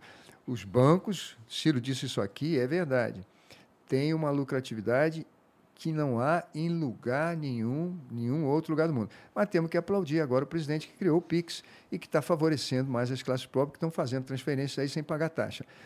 Mas o mais importante de tudo é o dia que o pessoal da internet, o pessoal do podcast, o pessoal, quer dizer, encontrar uma morada no coração do povo e isso se transferir para a votação. E as pessoas votarem pelos seus netos, pelos seus filhos, pelos seus sonhos, e não num gesto de fidelidade, de amor ao chefe, de prestigiar quem paga o meu salário, quem me ajudou na hora que eu tive que comprar um remédio, porque ele vai votar segundo o interesse dele, que não é necessariamente o melhor para o povo. É, eu acho que. Já falei isso aqui algumas vezes também. É, a, gente, a gente tem um problema, especial, especialmente no lance do- das eleições e do voto e tal, que, pô, a gente tem um- uma. Como se fosse um concurso de Miss. Né? É, é um concurso de popularidade. Ninguém está muito interessado nos projetos. Ninguém quer saber pô, o que, que você planeja fazer. É, se você é mais porra, gente boa, se você é mais bonitinho, não sei o quê. E, e- e- especialmente, é, a gente vê, isso é uma parada que eu vejo nos debates, assim, que eu vejo debate, pra mim, é como se fosse um circo. Que é. É, os caras, eles, na verdade, não estão debatendo projeto nenhum, eles estão se degladiando ali. Você é né? ladrão, você é safado, É, só você tem isso. Só tem isso. Eu te pergunto sobre educação, tu me chama de ladrão. É. Aí na minha hora eu te chamo de ladrão e tu me chama de ladrão de novo e pronto. Ninguém respondeu sobre é, educação. é- é defender e atacar. É. Quando eu falei, quando eu falei que a- se duvidar a gente tem o que a gente merece, é porque realmente eu vejo, às vezes, o voto errado. Por que, que a gente não Eu, tem... eu vou, eu vou dar um exemplo. Em Nova Iguaçu, Ah, é, Lindbergh Faria, muita gente votou nele porque ele chamava ele de lindo. lindinho. É lindinho. Lindinho. É o lindinho. Você tem noção disso? Não, eu tô ligado, pô. Que, que que é isso? Ah, o Collor também, pra ganhar assim, foi importante ser bonitão isso também. tá errado. Muito errado. Isso tá errado. E, e- e na, minha, na, na época, eu olhava aquilo e era um negócio tão banal que eu nem ligava. Mas hoje, lembrando daquilo, um monte de gente. fa- Não, vou votar no, no Lindbergh Faria, porque ele é muito bonito. É. Ele é muito bonito, ele é, ele é diferente. Ele, Não tem como ele, ser safado, É, ele é ele é bonito. diferente do Mário Marques, aquele velho gordo, pô, parece um. Você, eu lembrando disso hoje, eu falei, mano, e e É, não tem sentido. Não tem sentido nenhum. Aí depois, como é que a gente vai reclamar? como é que a gente vai reclamar que tá, tá sem merenda? E como é que a gente a vai gente não reclamar da, da, da- do. Tipo, Rio de Janeiro, acho que a gente não pode deixar de falar isso daqui. Segurança pública. Caraca! É. É, é, é, é. Eu aprendi a ouvir o barulho do tiro e falar qual é a arma. Caramba. Qual é o calibre. Pra mim era no- Isso é eu- eu normal saí pro do- carioca, eu Rio. Crivella. Numa, Não numa é normal. que Não os é caras. normal. Eu tava jogando GTA. Eu te contei essa história. Tava jogando GTA com os moleques na, na internet. E aí, pelo, pelo som do, do meu microfone, os caras ouviram os tiros. E eu, normal. Aí os caras, cara, que que é isso aí? GTA da vida real? Porque ali na suburbana ali, malandro, vagabundo passa rasgando bar e acabou. Ali na Honório morre gente direto, não sei o que, lá no Caxambi. Mas, pô, É muito triste, né? é muito triste. Por que, que a gente não tem? Eu acho que assim, segurança pública é um problema muito sério. É, e ele é um problema. Ele, na verdade, é a ponta do iceberg de vários dos problemas, na minha opinião. Que a base é a educação, mas a gente não vê ninguém propondo um plano perene para educação, cara. É, o, o- Rio de Janeiro, no ensino fundamental, tem diversas metas, e o governo federal também, no Plano Nacional de, de Educação, criou também o Enem, a gente prestar concurso e fazer avaliação. Agora, na- no momento em que você tem fome, a prioridade, quer dizer, ninguém É. aprende com fome, né? Fechar as escolas nesse período, onde as crianças vinham aos sábados para brincar, para se alimentar, Mas Elas foram fechadas com, com o quê? Com, com o lance da. Não, pô, porque com a pandemia foi na tua gestão, né? Foi É, 2020. foi. Na, na minha, na época do Eduardo foi fechado porque era eu que abria. Na verdade, já tinha vacina. Tudo que estava comigo. Aliás, o que ele não terminou, que eu fiz, é trocar as lâmpadas todas da cidade, que é PPP da iluminação pública. Não tinha dinheiro. Aliás, o pouco dinheiro que eu tinha, gastei tudo com, com equipamento que que é médico. PPP? Desculpa. PPP é parceria público-privada. Lá no Tá. Rio de Janeiro, a gente tem um problema. Só para vocês te- terem uma noção. Lâmpadas públicas, luminárias, a gente tem 650 mil. Ruas, avenidas, que você morou, citou agora, Dom Helder Câmara, Avenida Aham. Suburbana, etc. tal. As luminárias que a gente tinha eram muito antigas. Elas viviam quebrando.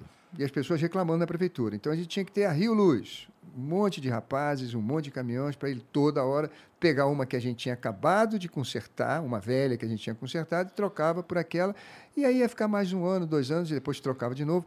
Iluminava pouco e a gente pagava 20 milhões de conta de luz por ano. 20 milhões Que era de conta de aquelas lâmpadas É, tinha incandescentes. que modernizar. Exatamente. Já tem nova tecnologia? Tem.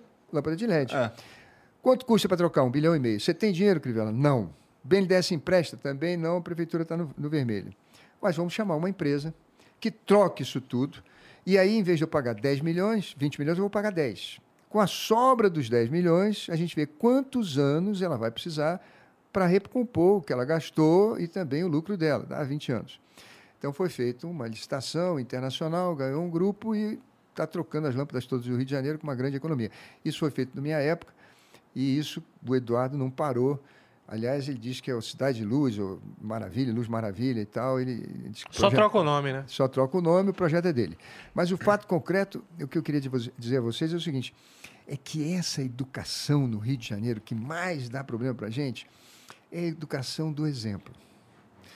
Um pai pode botar o filho na maior faculdade, pode dar tudo para ele, equipamento, etc. Mas se o exemplo do pai for ruim, se o pai for um sujeito que não prestigia a família, que prestigia a si mesmo, que tem um carro muito rico, que viaja sozinho, etc e tal, e larga a mulher e os filhos para lá e não pensa na família, etc e tal. O que, que vai acontecer? Você vai ter problema ainda que essa família tenha acesso aos livros, etc. E tal. O que é importante no Rio de Janeiro, e é isso que eu gostaria de ter deixado como um legado, é o político estar disposto a sofrer, a sofrer, a perder a eleição, até ser preso, em favor das pessoas. Esse é o grande capital. Mas isso está errado. Você precisa realmente passar por isso? Mas é, é- mas é a maneira de mudar. Porque isso vai trazer às pessoas uma consciência de dizer assim: eu também preciso pagar um preço pelo voto que eu vou dar. De repente, até desagradar o meu patrão. Mas eu vou votar pelos meus filhos. Eu vou votar. Muito difícil um, um- um- eleitor tá pensando assim. É, sério, sabe eu por sei quê? que é, mas a gente Porque precisa fazer isso. É, é, é muito complicado. Eu acho que você não precisa passar por isso e ninguém precisa para- passar por isso. Porque se realmente o político tá fazendo certo, por que, que ele tem que ser apedrejado? O jogo é sujo. É, é, o jogo é sujo. Às vezes dá a impressão, olha só, a comparação que eu vou fazer é absurda aqui agora, que se Jesus Cristo re- reencarnar, ou nascer de novo no Rio de Janeiro, ele vai morrer antes dos 30. Porque o jogo é sujo. Precisa realmente ser assim? Vamos contar. um- Você, tipo, os políticos, vários políticos só pensam nos quatro anos dele. E foda-se os quatro anos que vão vir. E eu só quero fazer isso daqui. Tipo, você, em todo momento aqui agora, falou que pensou no futuro. E o atual prefeito hoje, ele usufrui de muita coisa que você fez. E provavelmente você deve ter usufruído alguma coisa do governo passado. Entendeu? Ninguém é perfeito nesse sentido. Não. Mas precisa ser assim? Eu, eu digo o seguinte: pensa, Se você tivesse ganhado a prefeitura do Rio, sido, reeleito, será que você teria sido preso? Não. Embora que a delação premiada contra mim foi feita no primeiro, entre o primeiro e o segundo turno. Que já mostrava ali o interesse de me afastar, mesmo que eu ganhasse a eleição. Mas pensa no contrário. Você diz assim, pô, não precisa disso. Hoje, o oposto disso é você fazer acordo. É você dizer assim, atenção, a publicidade vai ser 250 milhões. Eduardo botou 250 milhões. Atenção às OS. 2 bilhões e meio. As OS são quem empregam os agentes de saúde em tudo quanto é comunidade. Em tudo quanto é comunidade. Esse agente da saúde é um cabo eleitoral. Quando você desagrada aquela OS, você vai ter um monte de cabo eleitoral que vai falar mal de você. Uhum. Aonde? Na base. Por quê? Porque ele foi prejudicado. Antes ele é contratado em cargo de comissão. Na minha OS era concurso público. Eles prestavam concurso. Entrava por mérito. Não era indicação de ninguém. Agora, você diz, pô, mas precisa você sofrer, precisa sair preso, precisa. Não. Se você fizer acordo com a Globo, com o pedágio, com isso e aquilo, e antes de te bater, eles te chamam para almoçar. Ninguém te bate sem antes chamar para almoçar e depois dizer assim: culpa é tua, eu chamei você para conversar. Mas você é orgulhoso, você. Não é que eu seja orgulhoso, não, eu tenho um compromisso com Deus. Sabe o que aconteceu antes, quando Jesus começou a carreira dele? O diabo chamou para tentá-lo no deserto e ofereceu para ele tudo. E eu pergunto: ele trocou a gente? Não. Mesmo sabendo que ia perder a eleição para o Barrabás e ia ser crucificado. Ele fez o que tinha que fazer. Eu também não ia trocar, mesmo sabendo que ia perder a eleição. Mas tenho a esperança, e essa minha esperança mostrou agora uma surpresa para todos, de que eu plantei uma boa semente. E ela vai crescer. E mais cedo ou mais tarde as pessoas vão ver. Olha, tem muito filho que só vê a- o valor da mãe que ele tinha quando ele perde. Tem muito cara que sente saudade de um pai que ele desprezou, foi embora. Mas quando ele tem o filho dele, ele fala: Puxa, como meu pai se sacrificou por mim, rapaz. Eu trabalho, trabalho, trabalho, estou sempre endividado. Queria dar muito mais para meu filho. Meu pai dizia para mim: Eu quero que você tenha mais do que eu tenho. Puxa, meu pai, meu pai fez tanto por mim. Às vezes as pessoas só vão reconhecer depois da luta, do sacrifício. E eu acho que esse é um preço que a gente tem que pagar na política. Fazer o acordo, esse que o Eduardo fez, "Ah, eu quero governar sem controvérsia. Então, a Globo, o pedágio, as OS, o carnaval, pronto, está lá, ninguém fala mal dele. A cidade está um caos, a cidade está um problema danado. Eu dei um milhão de cestas básicas no meu último ano, ele não deu nenhuma. A minha cesta básica tinha ovo e tinha frango. A dele não tem nada, não tem nem cesta básica. Não deu uma cesta básica nesses dois anos, e nós temos fome no Rio. Essas coisas, mais cedo ou mais tarde, as pessoas vão reconhecer, vão ver, e é o resultado da pesquisa de agora. É, porque pelo que você está falando aí, é, se você teve um impacto na, em todas essas famílias aí, é natural que elas tenham, se sintam prestigiadas, vai, pelo poder público, pelo prefeito e tal, é, com um monte de cesta básica, com um monte de coisa. Elas, essas pessoas viram os filhos na escola e tal. Então, pra mim, é de certa forma, é... porque assim, a mídia, a Globo, ou, ou, sei lá, os outros poderes e tal, eles comunicam com as pessoas, mas as pessoas elas sabem a verdade. Elas sabem o que o que estava acontecendo ali na base onde ninguém está olhando. Porque tem uma parte da sociedade que não tem ninguém olhando, né? Então, é assim, não, se você está dizendo que, que nessas pesquisas aí você aparece com um número bom, não me surpreende. Porque, assim, se tudo que você está me falando aí aconteceu, é natural que as pessoas vão... É questão de lógica, É questão de caso. lógica. E, te- e é aquilo que eu te falei, amadurecer, a pessoa poder sedimentar a comparação. Puxa, eu falava tão mal do Crivella, mas olha como é que está a situação agora. Está muito pior do que ele. Realmente, quando a gente administra sem dinheiro, é a comparação daquela mãe. Essa tem dinheiro, leva o filho para Disneylândia. A outra leva na Renner. Mas eu pergunto, a mãe rica é melhor do que a mãe pobre? Não, ela fez o melhor. Não tem comparação. Eu não pude fazer uma Olimpíada, não tinha dinheiro para isso. Mas eu fiz o meu melhor. Eu cuidei da saúde, eu cuidei da educação. Esse filho, num primeiro momento, vai dizer: Poxa, eu queria ter ido para Disneyland. Mas no final, ele vai dizer: Puxa, minha mãe era uma grande mãe. E eu sei que isso vai acontecer. Eu conheço o povo da minha terra, o povo do Rio de Janeiro. Isso se o seu partido deixar você vir a governador, né? Pois é. É, e aí? Mas Como olha é que só, fica isso daí? O- Entendeu? o- o- eu ia te perguntar uma parada. Você, esses, você- quando você assumiu a prefeitura do Rio de Janeiro, tu sabia que tu ia ter que segurar essa onda aí dos 10 bilhões, cara? Sabia, sabia. E, e- e veja, qual é a minha vida? Eu fui missionário na África. Eu fui para a África na época da guerra, com minha mulher e três filhos. Eu fui na época do apartheid. 70 anos de apartheid. Olha, vocês não sabem aqui. é no- Imagina a praia de Copacabana. No posto 6, os brancos. Depois um espaço obrigatoriamente vazio até o Copacabana Palace. No Copacabana Palace, uma faixa mais de 300 lugares, em que você coloca os que chamar de coloreds, que são os indianos, que são os árabes, que são aqueles que não são brancos nem negros. E lá na Pedra do Leme, 400 metros para os negros. Então você tem um espaço obrigatoriamente vazio entre os brancos e os coloreds e um espaço obrigatoriamente vazio entre os coloreds e os negros. Para onde eu fui? Eu fui para cá, para o Leme. Eu, minha mulher e meus filhos. Eu ia na rua da Folheto convidar as pessoas, elas diziam, o mulungo, puma, rambecaia.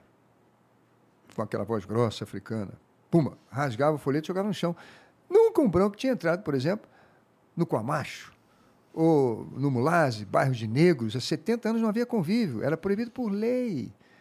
Tinha moradia, hospital, escola, praia separado. Eu fui para lá, numa época em que o presidente Mandela estava saindo da prisão e todos esperavam que o mesmo conflito que teve em Moçambique e em Angola ia acontecer na África do Sul. Quando eu chego na África, eu procuro um pastor brasileiro e ele diz para mim: Você veio para cá na hora errada, eu estou indo embora. Vai ter um conflito violento aqui, os brancos estão indo embora. Mandela vai, vai ganhar a eleição. Os brancos daqui não têm para onde sair, os portugueses saíram de Angola e Moçambique e foram para Portugal, mas os holandeses estão aqui há 500 anos, eles não vão poder voltar para a Holanda. Eles vão para a guerra. Portanto, você veio no lugar errado. Cara, impressionante. Em um ano, eu já fazia reunião para 50 mil pessoas nos estádios. Por quê? Por um poder que nós temos e a gente não sabe. Nós somos algo extraordinário. Nós temos uma coisa chamada soft power. Por quê? Veja, como é o mundo? O mundo, vamos dizer, asiático, é o mundo amarelo. O mundo indiano é o mundo vermelho. O mundo africano é o mundo negro, na Europa, branco. São brancos, negros, vermelhos e asiáticos. E culturas separadas. Assim é o mundo. Eu pergunto, no Brasil, nós éramos vermelhos há 500 anos atrás. Nós éramos tupis, guaranis, goitacás, nós éramos vermelhos, do pé às orelhas. Até que chegou o português, que já era uma raça mestiça. E houve, português e índio, uma paixão. Os portugueses tinham sido dominados pelos árabes. Eles tinham atração pela mulher de pele escura, coisa que o europeu nunca teve. Nunca teve. O português se apaixonou pela Índia e a Índia pelo português. A Índia nunca tinha visto um homem de barba. Pela primeira vez ela viu um homem de bigode barba. Houve uma atração. E vieram quem? Os bandeirantes. Os Garcia, os Raposos, os Fernão Dias, os Bartolomeu Buenos, esse povo todo que a golpe de tenacidade e bravura no facão romperam as matas atlânticas, subiram e desceram mil montanhas, mataram a cobra, a onça, atravessaram os rios e balizaram uma das geografias maiores do mundo. Eles chegaram à foz, à nascente do rio Amazonas, andando, andando. E são cheios de controvérsia também, né? Tem, tem as controvérsias. Mas Essa é a história bonita, né? É. é, tem a parte do- de alguns, de uma, de uma minoria lá de malucos que fizeram maldade com os índios. Mas os, tem os que acasalaram. Agora, a riqueza do mundo, o celular do mundo naquela época era o açúcar. Nem o branco, nem o vermelho tinham condições de mover a indústria do açúcar. Vieram os negros. Eu, eu- eu disse a vocês, o Brasil começa, o Brasil era açúcar, o açúcar era o negro. Com açúcar vai surgir tudo de bom. Vai surgir o refrigerante, vai surgir o bolo, vai surgir o brigadeiro, vai surgir a torta, vai surgir o sorvete. Mil itens vão surgir com quem? Com açúcar refinado. Coisa do Brasil, coisa nossa. Pois bem, há uma paixão do português pela negra. E a, a vocação da negra é de ter filhos. Então ela tem filho com o negro, ela tem filho com o índio, e nós viramos um imenso panelão racial, onde há 500 anos se retempera a alma do homem brasileiro. Nós não somos amarelos, nós não somos vermelhos, nós não somos negros, nós somos brancos, nós somos brasileiros. Nosso DNA pode ver de nós todos.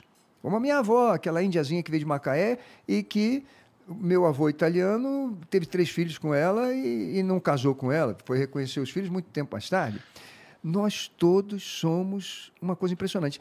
Então, quando eu conseguia reunir 50, eh, 100 pessoas na África, as pessoas me viam falando e diziam, pô, esse cara não é branco. A maneira dele cantar, a maneira dele orar, a maneira que ele trata a gente, esse cara não é branco. E realmente não somos. Então havia uma afinidade, uma coisa da alma que é difícil explicar. Em um ano, nós brasileiros já fazíamos reuniões, na época do apartheid, para 50 mil pessoas no estádio. Uma coisa que ninguém imaginava. Como é que branco, no Soweto, 50 mil Zulos, Chutos, Clossa de Sona, Xangane, e um branco pregando. Um branco pregando. A igreja lá explodiu. Malawi, Zâmbia, Quênia, Uganda, Madagascar, Lesotho, Swaziland, Namíbia. Essa coisa do brasileiro que ainda precisa ser melhor explorada no mundo é algo assim fantástico. Esse soft power que o brasileiro tem e que deveria, olha, eu digo a vocês, Hollywood devia ser no Brasil.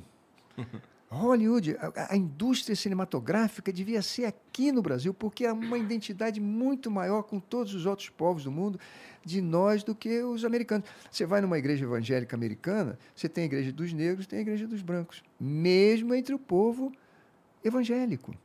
Você tem igrejas separadas. Difícil você ver o casamento. Agora, não sei se vocês estão vendo, mas os filmes americanos sempre tem um casal branco e negro. Estão notando isso? Sim. Reparando isso? Tem. Coisa que na minha infância era impossível você ver. Agora vocês vão notar que Hollywood está dizendo: olha, o próximo passo no nossa, vamos dizer assim, grandeza cultural, artística, nós temos que aproveitar e ser uma raça mestiça. Coisa que o anglo-saxão sempre execrou.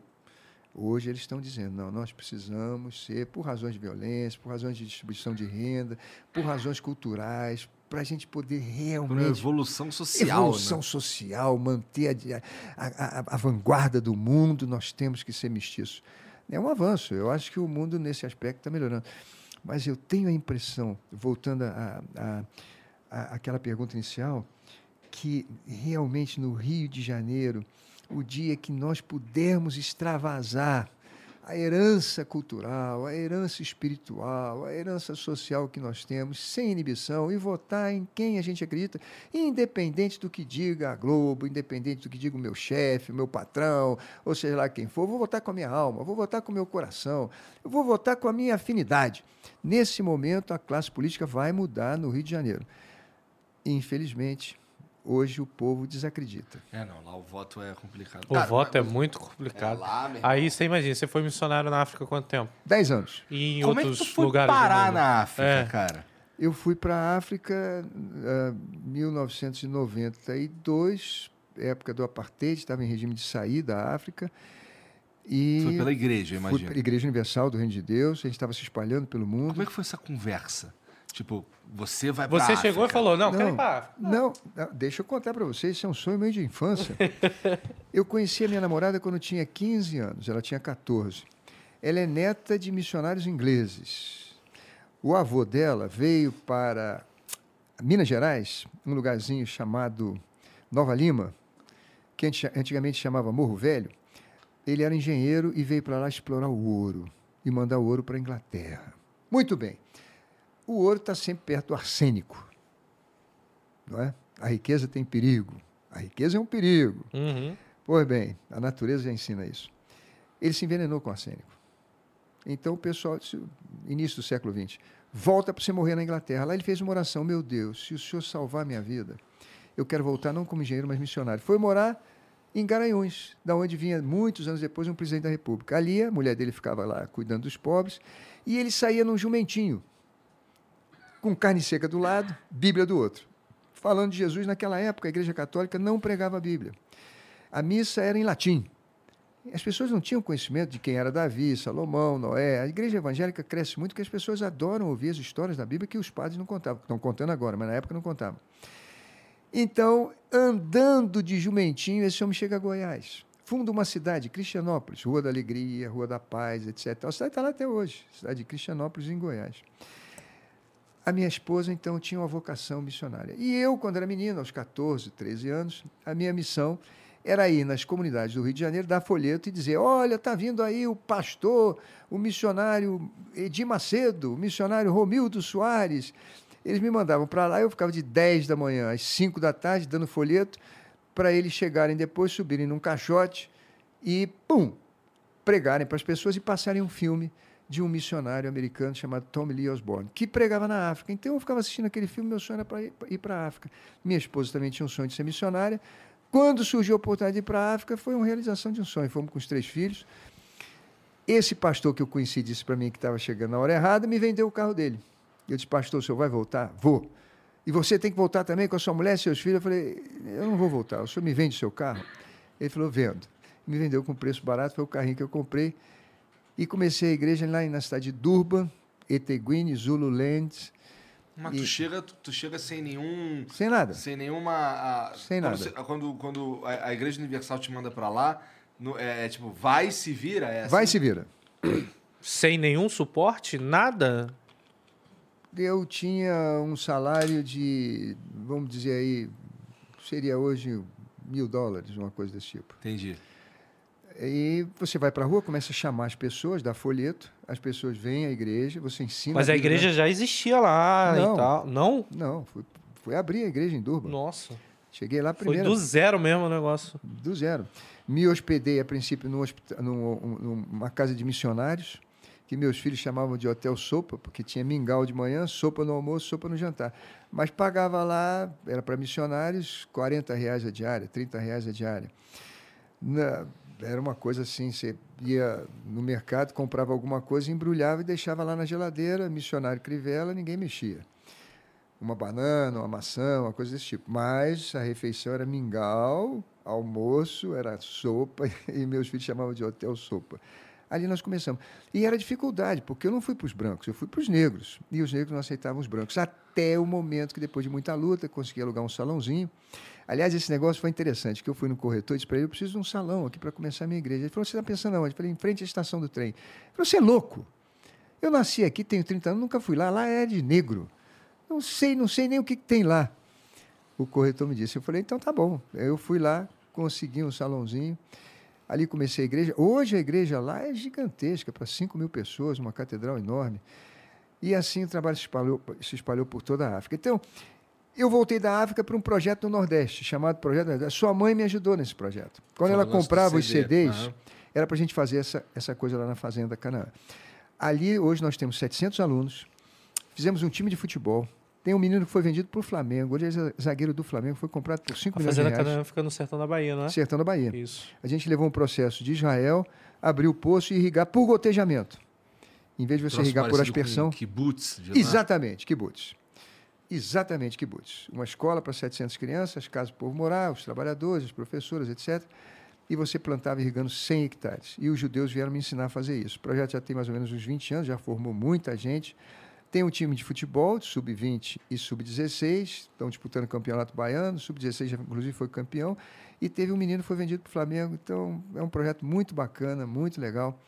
Mas o bacana daquilo ali também é o seguinte: quando eu cheguei lá, as pessoas diziam para mim, Crivella, aqui a terra é boa, mas o céu não presta. Eu falei, por quê? Porque não chove, cara. O solo é fértil, mas não chove. Mas você sabe, rapaz, que quando eu comprei aquela fazenda, eu disse, eu não vou comprar aqui porque passa uma rede da Coelba, Companhia de Eletricidade da Bahia. São redes de alta tensão, é de rede de distribuição. Perdão, rede de transmissão, não é distribuição, não é esse esporte de rua. Então eu disse, vai, uma criança sobe um troço desse. Mas não tinha outro terreno para comprar, estava todo mundo endividado, só aquele cara podia vender. Sabe que aquilo ali foi uma coisa de Deus? Sabe por quê? Porque depois de medir os ventos a 100 metros de altura, eu verifiquei que ali você tem condições de fazer uma usina eólica. E a usina eólica pode eh, eh, produzir 20 megawatts hora. O megawatt está custando 300 reais aí. Você engata aquilo naquela rede de transmissão, 300 reais, bota aí 20 por hora, 24 horas por dia, 7 dias por semana, 52 semanas por hora, você vai ver que vai dar muito mais do que plantar feijão. Hoje a grande riqueza da Bahia é o vento. Então essa É coisa da gente dizer, pô, o céu não presta, acredita nisso não. Tudo que Deus faz é bom, tudo que Deus faz é legal, a gente não tem ainda conhecimento. É aquela coisa. O cara acusou, ficou com raiva de Deus, porque pô, plantei, não veio a chuva, que Deus é esse, pô, perdi tudo, quebrei, não tenho como o banco agora é dono dessa porcaria. Pô, perdi tudo, que Deus é esse, esse céu não presta. Se você prestar atenção, pode ter certeza que Deus não tem culpa de nada. É só a gente estudar, ter conhecimento, a tecnologia chegar e você vê que quando não tem chuva tem vento e o vento produz energia e a energia vale muito mais do que o feijão. E aí tu. aí, da- cara, daí pra, desse projeto aí foi, tu foi direto pra política? Desse projeto eu fui para política, não na Bahia. Tá. Eu não queria ligar essa coisa a voto. Lá no Rio de Janeiro a gente estava precisando da. Por que a política? A- a- É isso aí, é, é, é, é, é, é porque ele passou anos na África, fez um negócio legal na Bahia, pra ficar quatro anos no Rio e tomar um pau. Então, Tipo, não, não- não- o que que acontece, velho? Por que você escolheu realmente a coisa? Você podia estar cantando aí, pá, e vamos levantar Douglas. agora pra fazer a mesma coisa. que você fez. Vamos fazer agora em Minas. Vamos fa- fazer trabalho bonito. Mas por que entrou pra política? Eu, eu, eu, eu tenho na minha mente que, tipo, caramba, o político ele era pra ser um super-herói, mas não é. Não É, é. Parece um elenco de The Boys o negócio. Exatamente. Mas vai, vai- vai mudar. Você sabe, Douglas, quanto eu doei em direitos autorais e venda de CD para a Fazenda Nova Canaã? Eu 70 lembro, eu milhões. lembro, eu lembro quando eu era pequeno, minha mãe botava, acho que era na Record, não sei. Sempre tava lá você. Oração. Fa- Oração. E a garrafa em cima. Exatamente. E a garrafa em cima. Eu lembro que minha mãe. Cansei eu, de ir pra escola. Não, tentando, tomar a garrafa de manhã. esperando, tô entendeu? esperando o cara rezar água. E, e Tá a minha mãe, até a cura do meu vitiligo pediu na garrafa, mas Olha a aí, cura tá não foi. Mas saúde veio. Amém. Entendeu? Mas estava lá e eu lembro que você falava que tudo dos CDs ia ser para um projeto. Exatamente. Entendeu? E você sabe, olha a coincidência. Eu fui acusado do que lá no Rio de Janeiro? QG da propina de quanto? 52 milhões. Diziam que a empresa que dava plano de saúde para o Rio de Janeiro tinha dado dinheiro para todo mundo lá, 52 milhões. Caiu essa acusação, não teve prova nenhuma, mas eu acabei perdendo, porque as pessoas diziam: Poxa vida, votei nesse bispo, a esperança de ser um cara honesto. Mas sabe por quê? Meu patrimônio era honestidade. De- desculpa, desculpa estar interrompendo o senhor agora, Não, mas assim, rapidinho. É porque a gente sabe que tem corrupção. Entendeu? É fácil convencer É a fácil gente. convencer a gente que tem corrupção porque tem. Então, como é que a gente va- não vai acreditar ou não vai desconfiar? Não tem como acreditar porque não tem prova. Mas não- não- como é que a gente não vai desconfiar que o prefeito do Rio de Janeiro, tipo, autoridade, uma das máximas ali, não sabe de nenhum esquema de corrupção?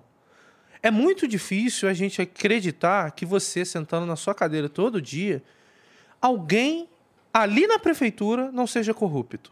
Entendeu?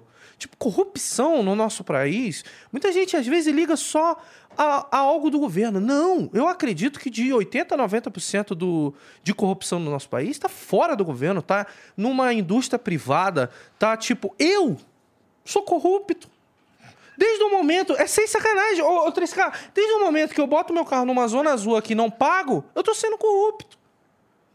Então, como não acreditar que você lá não saiba de algum tipo de corrupção ou não esteja envolvido em alguma corrupção? É que muito o nosso mais cômodo e, e natural. E é muito mais nisso. cômodo e natural, porque o brasileiro, entre aspas, a maioria dele, ele é corrupto. E se duvidar, ele nem sabe que está sendo corrupto. Entendeu? Você tem toda a razão. É o preço que a gente tem que pagar. Lembra quando Jesus estava na cruz? Ele dizia: Pai, perdoa porque eles não sabem o que fazem. Jesus chegou num momento em Israel e disse assim: Filho, os teus pecados estão perdoados. Pega o teu leite e vai. Os fariseus disseram: Esse cara é louco. Perdoar pecado? O rico vem e traz um boi, o classe média traz uma ovelha, o pobre traz passarinho. Tem toda uma indústria montada em torno dessa grana. Como é que ele diz que está perdoado assim?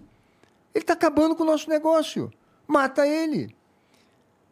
O povo o crucificou, o povo votou por Barrabás, Jesus foi morto. Mas quem é o mais importante nome na história da humanidade hoje? É Cristo. Mudou a história. Pagou um preço. Mas quantas almas, quantas famílias, quantas pessoas se encontraram nele e mudaram de vida? É o preço que se paga guardando as devidas proporções. Eu não tenho, sou o último, mas é um preço que todo aquele que segue Cristo precisa aprender a pagar. Houve uma época que Davi apedrejava e virava rei. Estevão foi apedrejado, mas ganhou Paulo. A história não terminou no apedrejamento dele. Paulo tem um nome hoje aqui em São Paulo. As epístolas dele consolam milhões de pessoas pelo mundo, construíram famílias. Então é o preço que a gente paga. Dois anos QG da propina, QG da propina. Hoje aí todo mundo fala que é o QG da mentira. Eu fui me desgastando, desgastando. Ainda cheguei aí ao segundo turno, porque todo mundo dizia que eu tinha 70% de rejeição, que eu não ia para o segundo turno, ia a Benedita, ia a Marta, a delegada. No final eu fui para o segundo turno. Perdi a eleição, acabei preso. Mas se você perguntar para mim, Crivella, você faria tudo de novo? Não tinha opção. O que, que eu ia fazer? Tirar o dinheiro dos pobres, deixar de operar as crianças, os idosos, a catarata, deixar de dar merenda. Eu comprei uniforme para as crianças. Há quanto tempo as crianças não tinham uniforme? Eu comprei 650 mil tênis. Eu tinha um tênis que eu ganhei dos meus netos, que moram nos Estados Unidos, que as crianças, quando eu ia na escola, falavam, pô, Crivella, que tênis legal! Eu, conheci, eu consegui uma fábrica em Minas que fez um tênis igual ao meu. Nenhuma criança tinha o símbolo da prefeitura no tênis, porque eu sabia que elas não iam só para a escola, elas iam para a festa. Eu dei 650 mil pares. Eu comprei 2 milhões de camisetas. Agora, tem dinheiro lá. A SEDAI deu 5 bilhões para o município, coisa que eu não tive. E compraram um par de tênis para as crianças? Não, não compraram. Esse dinheiro está sendo guardado como fundo eleitoral. Na época da campanha. Ou está no bolso de alguém. Porque existe corrupção no Rio de Janeiro e também em vários outros estados do Brasil. É, é, é, é, essa, tipo, a minha pergunta. E e você lá dentro, acho que você vai saber responder melhor isso. Caramba! onde é que, para onde é que vai tanto dinheiro? Entendeu? A gestão disso tudo, às vezes parece que as contas públicas elas não são é, é, de forma inteligente feita. Tipo, vamos fatiar aqui para fazer isso, vamos fazer isso, vamos fazer isso. A sobra disso daqui volta para a gente fazer isso. Não, parece que você chegou lá e meteu a mão assim, pronto é, pega gordura, paga caro mesmo, esquema de licitação. Eu sei porque eu trabalhei num órgão do governo aonde o meu chefe falava, olha só, é essas três empresas aqui que você tem que botar. E eu vou falar não? Que horror, né? Isso é o Rio de Janeiro, entendeu? Porque a, a, a empresa da licitação já foi escolhida há muito tempo. E a gente sabe que tem esquema de licitação também no Rio de Janeiro. Assim como os compras de direta, compra sem licitação, obra, é, é, buraco cavado ali, depois ninguém sabia o que estava fazendo naquele buraco, uma placa lá gigante lá, quanto estava sendo estrago para falar que é transparência, depois o pessoal vinha e tapava aquele buraco de novo. E não fizeram nada naquele buraco. Isso acontecia muito no Rio de Janeiro e aconteceu também na gestão do senhor. Então, tipo, o que, que realmente era isso? É isso que eu queria saber. Você sabia de alguma coisa? Você lutou contra a corrupção no Rio de Janeiro? O tempo todo. E paguei caro por isso. Pode ter certeza que se eu tivesse feito acordo com aqueles que me, me criticavam e me perseguiam. A gente, eu, eu, concordo com você que o governo de hoje ele é muito. Nossa, nossa, uma rosinha. Entendeu? Tudo acontece, tudo é legal. E é o que a gente vê na TV. Mas na época do seu governo era só pau, mano. Eu ia pro Rio de Janeiro, eu ligava a TV, era só pau no prefeito. Só pau, só Pior pau. Falei, "Qual que é prefeito da isso?" história do Rio de Janeiro. É. Pior prefeito da história E do Rio pelo de que Janeiro. você tá falando aqui, não é tanto assim o pior prefeito, né? É, eu sou a mãe que levou o filho na Renner. Eu não podia levar na- nas Olimpíadas. Mas trabalhei com a minha consciência tranquila. Só lamento que a minha mãe tenha partido sem que eu pudesse ter estado com ela, etc. Mas é o preço que se paga para se obter um, um lugar no coração do povo. Isso não é de agora, não. Mas se acabou? Não acabou ainda, não, Crivella. Não, não acabou. Não por, acabou? Isso, por isso é que você está fazendo o discurso. Crivelas, o seu partido tem que disputar, tem que lutar, independente de ganhar ou não. Veja, se eu fosse olhar para mim, eu diria assim: as pesquisas mostram que para deputado federal eu tenho uma eleição muito provável. Para governador, é uma eleição que eu vou para a luta, vou apanhar, etc, etc, etc. E o que, que você prefere? No fundo do meu coração, eu quero a África, eu quero o Nordeste. Eu nasci para isso. Eu quero lutar pelos outros. Vou pagar um preço, sei lá. Eu não sei o que vai acontecer, mas eu vou ter a consciência tranquila de que eu não fiz para mim. Olha, a única maneira de você vencer na vida é você não fazer para si. Porque às vezes você perde, mas os outros ganham. O pedágio era 15, hoje é 8. O motociclista, o motoboy, desde o meu primeiro dia, pagava pedágio. Isso o Eduardo não acabou. Até hoje, o motoboy leva um passageiro. Uma moça que acorda tarde diz: Ai, meu Deus do céu, vou perder meu emprego. Trabalho numa farmácia na Barra da Tijuca. Antigamente, só de pedágio era 15 reais que ela tinha que pagar. Você imagina uma moça que ganha 1.200 reais? Ela vai pagar 15 de pedágio, mais a gasolina, mais o trabalho do cara, vai sair 50 reais. 50 reais para ela não, não, não se atrasar. Hoje não. Hoje ela pode pegar uma motocicleta, ir do alemão para a farmácia onde ela trabalha na Barra da Tijuca, porque o pedágio caiu pela metade. Essas coisas todas. Hoje as pessoas vão para os hospitais e o anestesista tem pleno domínio da sua ci- ci- a situação orgânica, porque ele tem um carrinho de anestesia que é melhor do mundo.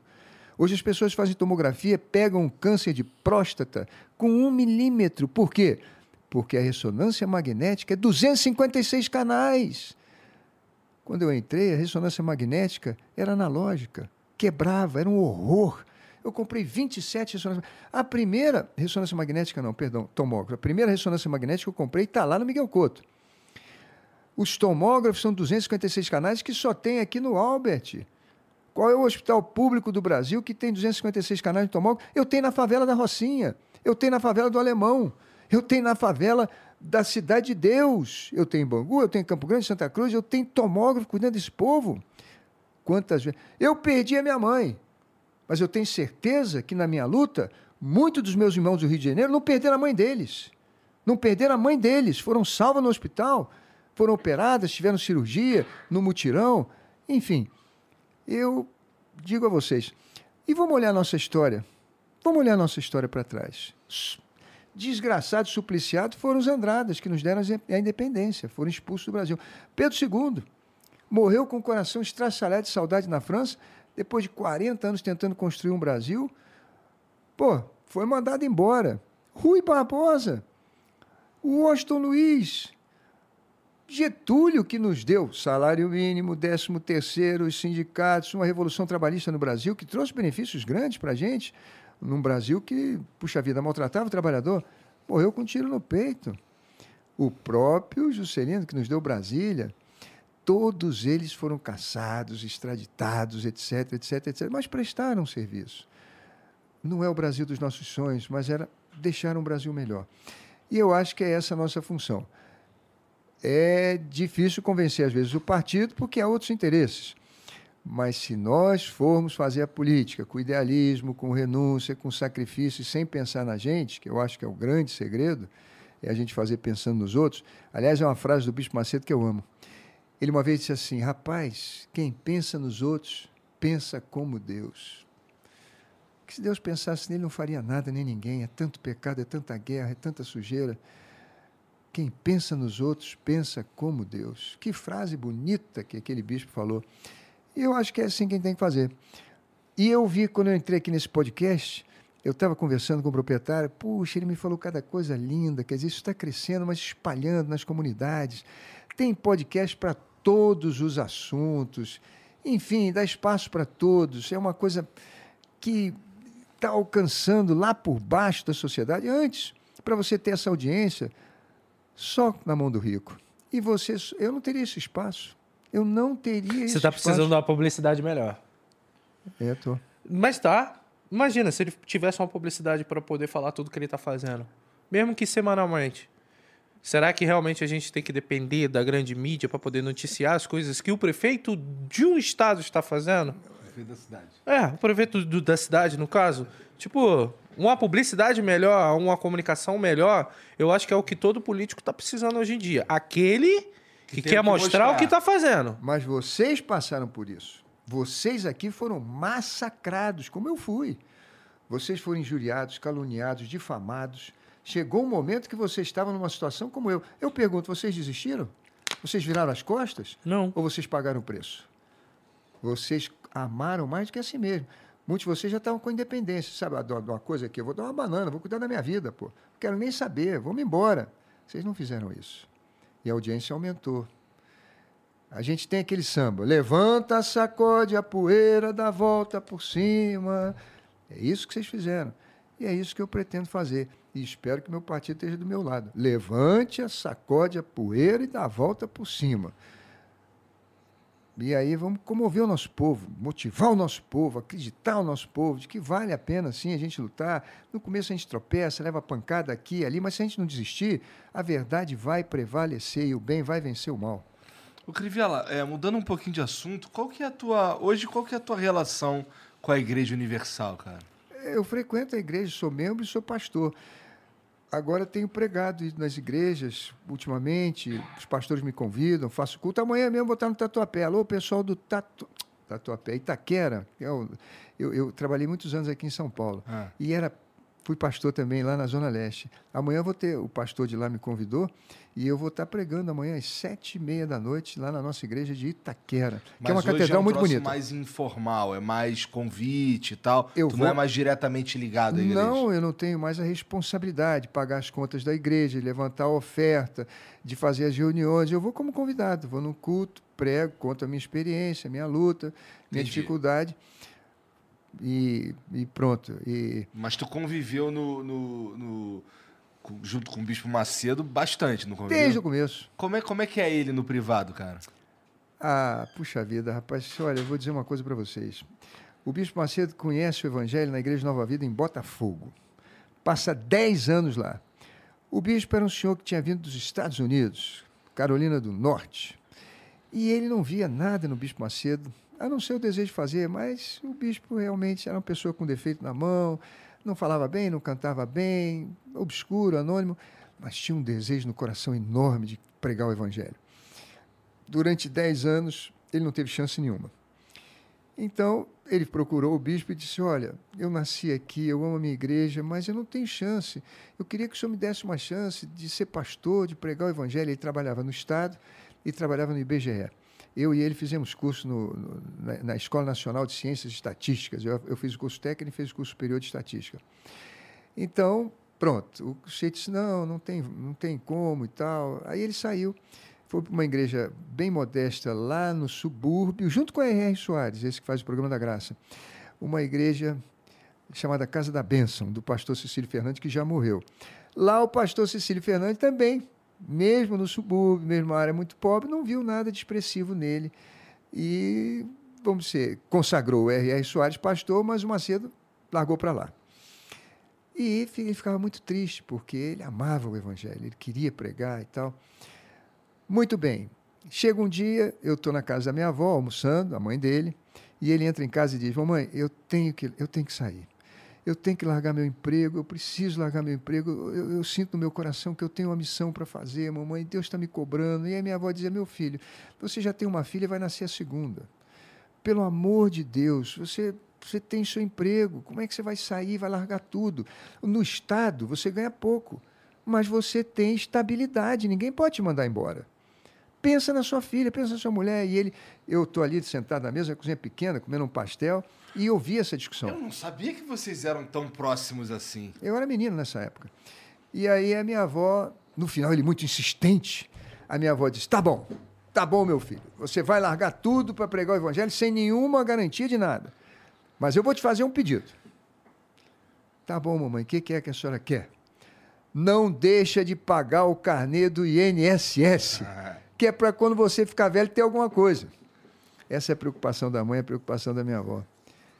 Aliás, eu até que tenho que perguntar para ele se ele atendeu o pedido da vovó, se ele realmente está pagando o INSS, porque foi o pedido da vovó.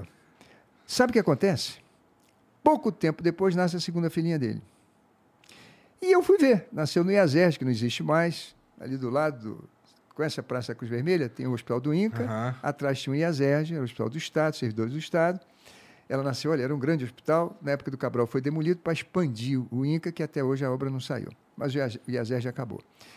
Rapaz, quando eu chego na enfermaria, no berçário, eu levo um susto. Ela tinha nascido com lábio leporino.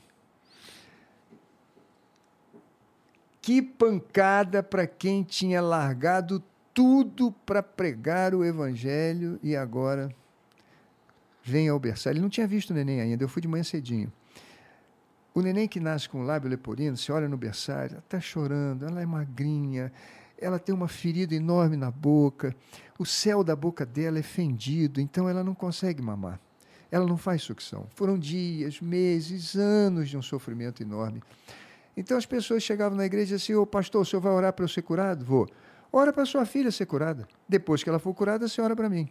Como é que você se sente numa hora dessa? É. uma sementinha de mostarda. O que, que Jesus falou? O reino de Deus é semelhante a uma sementinha de mostarda, que quando cresce se torna maior das hortaliças. Qual o mistério disso? Lembra de Jesus? Quando ele estava na cruz, as pessoas passavam de nove da manhã às três da tarde. O senhor não é filho de Deus? O senhor não veio me salvar? Salva-te a ti mesmo. Depois que você se salvar, você descer da cruz, tirar a coroa de espinho, você me salva é colocar o reino de Deus em primeiro lugar. Se o Macedo tivesse colocado a dor dele, a tristeza dele, a luta dele, a, frustração dele em primeiro lugar, nós não teríamos, não seríamos o que somos hoje.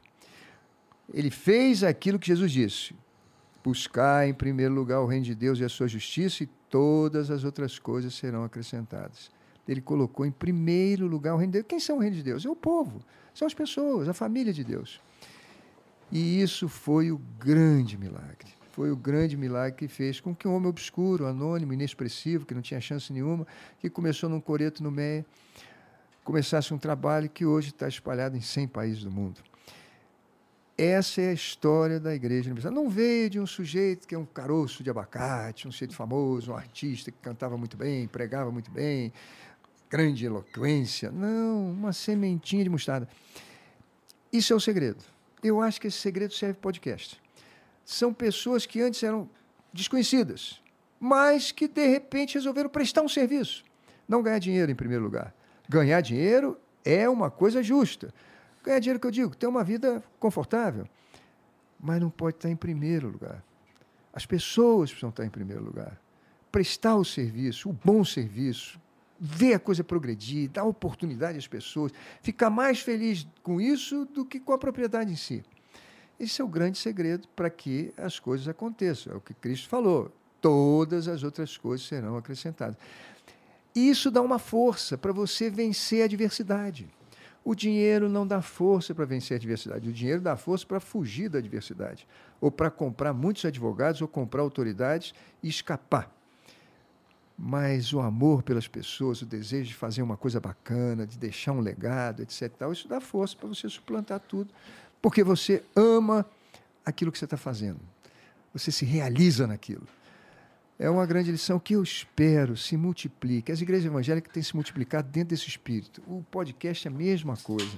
Eu, eu, eu espero que isso vá para os hospitais, para as escolas, para as academias, ao invés de ser apenas as pessoas ricas que, concentrando cada vez mais riqueza, exploram o trabalhador, na é verdade?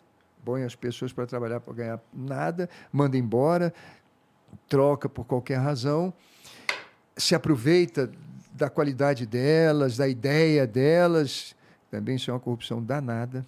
Tem muita pessoa no chão de fábrica inventando coisas fantásticas, depois são mandadas embora.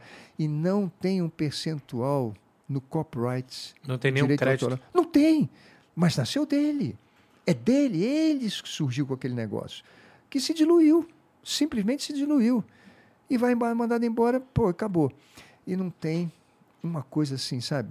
Que eu acho que os povos que mais evoluídos, cuja desigualdade é menor, você não vai ver o capital na Europa ser remunerado acima do PIB. Nunca você vai ver isso. Nem no Japão, nem na China.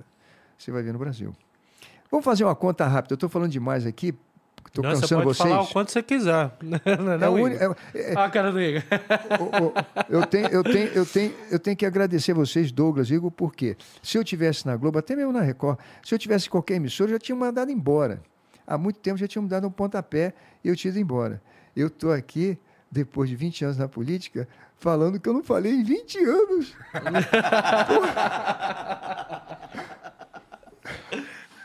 Então vamos, vamos falar mais. É, é, cara, É, deixa eu ver se tem umas perguntas pra gente. Tem pergunta pra gente, já. Meu celular tá aqui, né?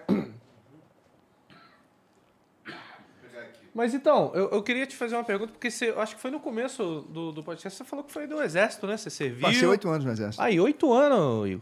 Você É, também. serviu aonde? Eu servi no CPOR, depois fui para a Brigada Paraquedista, depois fui 24 BIB, depois fui 22 BIB motorizado, BIB Bar- Barra Mansa. Mas aí tu foi de, de oficial, porque tu foi pelo CPOR. R2. Tá. E esses dois quartéis que eu passei, o 22 e o 24, por causa de um projeto de lei meu no Senado, fecharam. Ih, Não é incrível isso? não, tu fechou esses aí de sacanagem, Cristal, não. foi? Eu apresentei um projeto no Senado, uma lei complementar, que dá poder de polícia ao Exército nas fronteiras. Por quê? A nossa Polícia Federal são 10 mil homens. Ah. Nas fronteiras entram cocaína, fuzil, munição, tudo vem pela fronteira. Então eu disse: caramba, se a gente der poder de polícia ao Exército nas fronteiras, vão se somar à Polícia Federal e vão segurar um bocado disso aí. E aí esse projeto foi aprovado no Senado, o presidente sancionou e o Exército saiu Teve que levar aqueles caras dali pra lá. para lá, para a fronteira. Foi por isso que foi um montão de unidades Isso de Niterói. Isso foi em 2004, 2004, 2005, que era o meu primeiro mandato. Foi tudo para você lá. acha que teve efeito? Ah, eu acho que diminuiu um bocado. Por exemplo, graças a Deus, em São Paulo a gente não tem fuzil, nem, nem munição. Tem no Rio. No Rio tem. A gente precisa cercar o Rio de Janeiro, né? É, eu, eu, eu, eu errei num ponto nessa lei, sabe? Eu não tinha experiência. Eu devia ter dado poder de polícia ao Exército nas fronteiras estrangeiras, mas também nas fronteiras entre os estados. Se a gente tivesse o Exército somando com a Polícia Rodoviária Federal entre, vamos supor, Mato Grosso, São Paulo, São Paulo, Rio. É, seria interessante, porque seria mais uma camada. né? Mais uma barreira. Não é? Você tinha lá na frente e depois você tinha.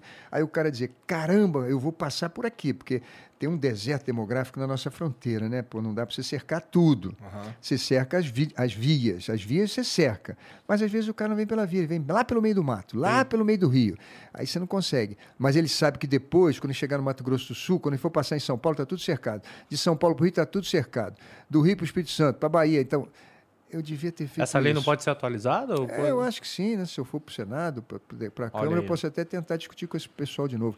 Depois o governo imitou essa lei para a aeronáutica, deu poder de polícia aeronáutica no espaço aéreo. E deu para a Marinha na área de fronteira, na, na, na, na Amazônia Azul, né? na, na nossa área de 200 mil milhas marinha. Lá também a Marinha tem poder de polícia.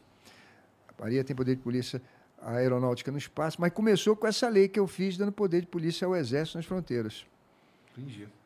Separado pelo Exército, no Rio de Janeiro, acho que é o único lugar que a gente é parado pelo Exército, né? É. Já foi parado no Exército. Eu Blitz do já, Exército. Eu também já, também já, lá no, no Jacaré. É isso aí. O Tucson Arizona manda aqui, ó. Salve, salve família. Crivella, o meio evangélico prega contra a homossexualidade com o argumento de que estão errados perante Deus. Mas filhos, filhos de Deus que enriquecem com a palavra não veem problema em exibir seus itens de grifes famosos feitos em grande parte por estilistas gays. Qual a sua opinião? Eu acho que a gente não pode discriminar ninguém. A gente precisa orar por todos e aceitar a todos. Se Cristo, Cristo Jesus, não deixou uma prostituta ser apedrejada, e veja, ela foi pega em flagrante adultério. Por que, que não trouxeram o homem? Ela foi pega em flagrante. Só trouxeram a mulher, que historicamente foi massacrada em todas as civilizações, mas nunca deixou de ser mãe. Nunca deixou que o seu sonho fosse enterrado, mesmo com todas as dificuldades. Ela criava a humanidade, mesmo sabendo o preço terrível que pagaria em todas as situações, seja guerra, seja etc e tal. Nesse caso da Bíblia, e Jesus foi um homem que defendeu muitas mulheres, foi flagrante adultério e só trouxeram a mulher. E o homem? Ninguém tem o adultério sozinho. Jesus não deixou apedrejar. Acho terrível quando fazem apedrejamento a homossexuais, etc. e tal. Uh, se você perguntar para mim, eu vou dizer a você que a Bíblia diz que isso é pecado. Mas pecadores somos todos. Eu sou pecador. E eu sei que Jesus não me apedreja. De tal maneira que pronto, é, acho que deve se respeitar. Eu tenho pessoas na minha família que são homossexuais que eu amo profundamente, embora a gente tenha discordância. A princípio não é tu que julga, né? Não, não, não, não. Eu oro. Eu oro por eles. Sei que tem uh, ódio de certa parte de um por outros, etc. Tal. Acho também que a gente deve deixar que isso seja uma decisão de um adulto, que nós não deve, devemos preservar nossas crianças para que elas possam crescer e tomar a sua decisão ao tempo eh, certo. Acho que não é uma coisa que se deve discutir na escola, se deve discutir na família. Acho que na escola a gente deve sim fazer com que nenhum deles sofra preconceito, nenhuma criança dessa se sinta apedrejada. Isso não é de Deus. A Igreja Universal tem as portas abertas para todos eles. Eu duvido que vocês encontrem qualquer um dos livros do bispo ou qualquer mensagem do bispo Macedo que fale qualquer coisa que possa ofender, desmerecer, perseguir, humilhar, caluniar, difamar qualquer homossexual. É, tem mais uma aqui. Depois do que eu ouvi sobre a história dos tênis, não posso deixar de perguntar. Você disse que pagou uma empresa para fabricar um calçado exatamente igual ao trazido dos Estados Unidos. É, isso não caracteriza falsificação? Pediram licença à marca para cópia? Foi pago com dinheiro público? É, era uma cópia da China. Os chineses vendiam para os americanos, é o um modelo, né? E as crianças amavam. Na verdade, nós colocamos aquele modelo numa concorrência e uma empresa de Minas, várias entraram, inclusive São Paulo, e uma empresa de Minas ganhou. Na época, se eu importasse da China, não saía mais barato. E, não, e foi aprovado no tribunal. também o processo de fazer no Brasil, porque você gera, gira a economia aqui também, né? É, gira parece a economia aqui no Brasil. Os equipamentos médicos eu comprei lá fora. Aqui no Brasil, se eu tivesse comprado esses equipamentos, eu teria que pagar o transporte, as empresas pagam também, mas eu teria que pagar o imposto de internalização e o lucro delas. Como eu era município, eu não pago imposto de internalização, o governo não me cobra, e eu não tenho lucro. De tal maneira que eu comprei muito barato lá. Sem contar que você ia estar comprando um negócio importado. É. A gente não fabrica isso daqui aqui. Pois é. A gente não fabrica esses equipamentos. Tomógrafos. E eu tinha garantia também, né? Os chineses me deram. Aliás, os chineses foram muito bacanas comigo, porque eu tinha comprado para trazer de navio. E nessa ocasião, olha, as pessoas disseram para mim: esquece, um tomógrafo agora está custando o dobro do preço. É o exame, é o gold standard para você ver uma pneumonia viral no pulmão de, um, de uma pessoa que está com Covid. Os chineses jamais vão te entregar. Não só me entregaram, como trocaram o transporte de navio para avião. E aí eu quero agradecer muito o Tarcísio, ministro da Infraestrutura. Por quê? Porque nenhum país da Europa aceitava que os meus equipamentos descessem lá para reabastecer e viessem para cá iam ficar lá os equipamentos. Nós tentamos Itália, Espanha, Portugal.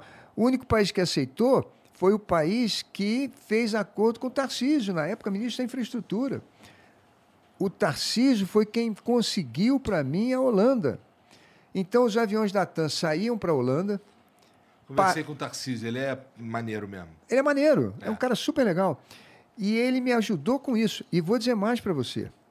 Ele me ajudou na licitação que ele fez do governo e eu entrei, nem todos os meus equipamentos a China me mandou por avião. Ela queria me mandar os, os equipamentos que eram para Covid. Então, vamos dizer, tomógrafo, respirador, monitor, tomógrafo cabe menos e tal, embora que eles venham todos montados em caixas. E aí, eu queria trazer o restante. E eu tinha que pagar o avião. E como eu entrei na licitação do Tarcísio e tinha quantidade, porque o Tarcísio foi buscar máscara lá, eu paguei preço barato. Entendi. Porque eu entrei na no atacado, né? eu entrei no varejo, eu entrei no atacado. Agradeço muito o Tarcísio, ele foi um cara muito bacana. Então o pessoal da TAM ia para a Holanda, ficava lá esperando o aviso da China, Shenzhen. Quando os chineses disseram decola, voavam para a China, não podiam desembarcar do avião, senão os chineses obrigavam a fazer quarentena. Os chineses entupiam os aviões, eles en- enchiam o tanque e eles voltavam para a Holanda e meus equipamentos não eram mexidos, descansavam, dormiam na Holanda, trocavam tripulação e vão- voltavam para o Brasil. Puxa vida, eu, pre- eu pergunto a você, qual Pô, era tu o... deu maior sorte, hein, cara? É Deus, não é sorte. Deus me fez comprar esse equipamento todo um ano antes. Quando chegou a pandemia, eu estava com tudo pronto. É justo eu perder a eleição? É justo? Será que ninguém viu que eu trabalhei quatro anos lutando, de sete da manhã, que eu não morei na casa da Gávea, que meu salário era metade? Por isso que eu tô te falando, você precisa de uma publicidade melhor. Você É, precisa não, de eu- uma eu- comunicação não, melhor. não tinha podcast. Ah, tinha, tinha, tinha, tinha, tinha. tinha. 2020 tinha. Tinha. 2016, eu comecei em 17, 18, 19. Ah, não, é. A gente começou em 18. Começou em 18 e eu não sabia, eu não conhecia. Mas o fato concreto é que, nessa altura, a única prefeitura do mundo que tinha todos os equipamentos éramos nós. Morreu muita gente na Itália, na Europa, de modo geral, É. porque não tinha equipamento, as pessoas não conseguiam ser entubadas, morriam. No Rio de Janeiro, a gente tinha todo o equipamento, como eu falei para vocês, novinho, novinho, novinho. Mas, pronto, as pessoas não sabiam. Mas um dia É vamos porque saber. morreu muita gente. É. O que que acontece? Você pode ter feito isso tudo. Pode ter acontecido muita coisa, não só no Rio de Janeiro, mas no Brasil inteiro. Mas morreu muita gente. E não adianta. Uma morte vale, assim, é, é, é muito mais impactante do que 100 sobrevivências. Entendeu? Hoje, quem tá vivo e usa um aparelho desse é muito agradecido. Sem dúvida. Mas se duvidar, nem sabe esse perrengue todo que você passou. É. Entendeu? Agora, a pessoa que é, é, é, num, num leito, tava junto com o pai, Covid, histórias que a gente escutou do Rio de Janeiro, sabe? De Do que Brasil. morreu no, no corredor ali é, do Salgado Filho, Miguel Couto, seja o que for, te odeia. E bota a culpa em você. Porque a culpa sempre é do prefeito. É. Entendeu?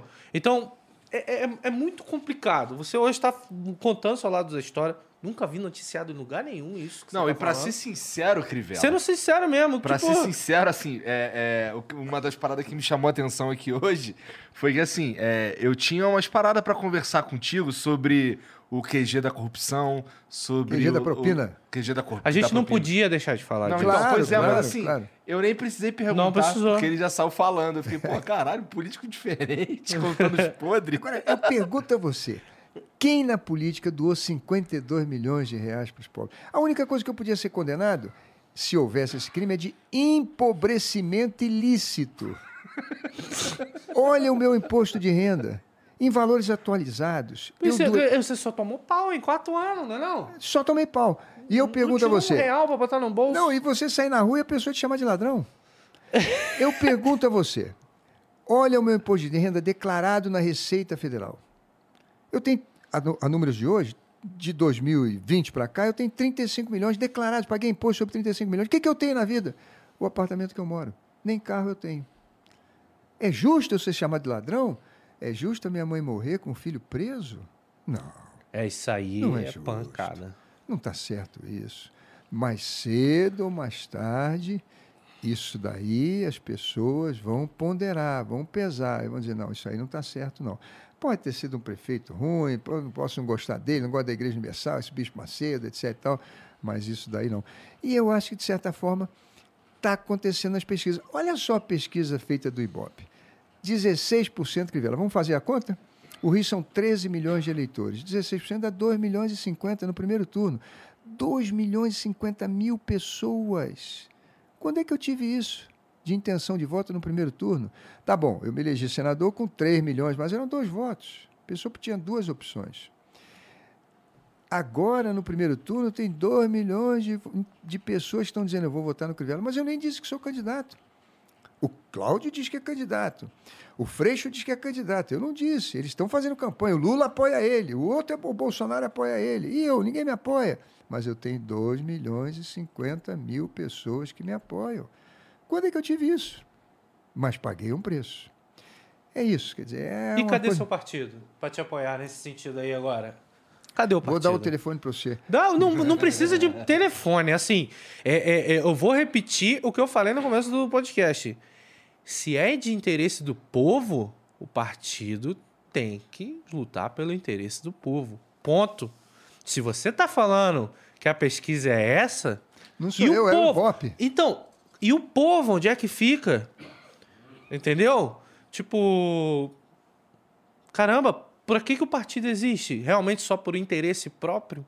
Será que tá olhando por si só ou tá olhando por- pelos outros? Eu garanto entendeu? a você que eu não estou olhando por mim. Se- Esse, esse é o questionamento que eu deixei aberto. Só isso, entendeu? Eu coloquei meu nome à disposição. Eu digo a vocês que é uma honra para mim se eu for deputado federal, senador. Um senador tem oito anos de mandato, um governador tem quatro anos de pancada. No Senado. No Rio de Janeiro vai ser assim para sempre. Até eu morrer, não- pelo que eu. Assim, eu não vejo mais solução é, é, é, é, é, até o fim da minha vida de ver o Rio de Janeiro brilhando novamente, melhorar, sair, sabe, desse, dessa ladeira abaixo que se encontra. Precisa de uma, de uma vontade política ali muito grande. mas- Tem que tirar. ter uma vontade política, assim, não é política, não, tem que ter um milagre ali. Douglas, vamos lembrar da época do Lula e do Cabral. Nós tínhamos desemprego zero no Rio. Sim. Só tínhamos subemprego, que é aquele cara que estava na rua vendendo alguma coisa para sobreviver. Mas desemprego, nós estávamos construindo uma cide... nós- estávamos construindo lá uma uma refinaria de petróleo em Itaboraí. Nós estávamos construindo lá o posto de Açu, que é uma coisa fantástica. Nós estávamos fazendo submarino nuclear em Sepetiba. Nós estávamos fazendo rodovia do contorno. Nós estávamos reformando. Nós tínhamos emprego, dinheiro pra caramba. Não diminuiu a, a- a violência, não caiu a educação, não melhorou, vamos dizer assim, as condições de, de sociais. E eu pergunto a você, faltou dinheiro? Não, não faltou dinheiro. O que, que faltou para a gente? Aquilo que a gente comentou aqui, exemplo. Exemplo é sacrifício. Nós tivemos um Faltou governador... gestão também. Faltou Ah, gestão. faltou- fal- Porque, vamos falar dos problemas das favelas. O problema da favela não, não, não é que surgiu do nada. Caramba. Foi uma desigualdade social que foi enxotando. Ao enxotando. Ah, o pobre tá aqui? Manda o pobre pra Barra. Manda o pobre pra Cidade de Deus. Essa é a história do Rio de Janeiro. Sim, claro. A gente vê isso em filme. É. Quê? Pobre na Zona Sul? Manda pra Cidade de Deus. O que aconteceu com a Cidade de Deus? Ficou gigantesco, ficou violenta. Exatamente. Entendeu? Eu era menino quando isso aconteceu. Eu tinha colega que jogava bola comigo, morava, na, a gente chamava Praia do Pinto, uma favela que ficava encostada no campo do Flamengo. E a gente jogava bola, eu morava na Gávea. E, e na Rocinha. O Lacerda veio e transferiu essa galera toda e colocou na Cidade de Deus, na Vila Kennedy e na Cordovil.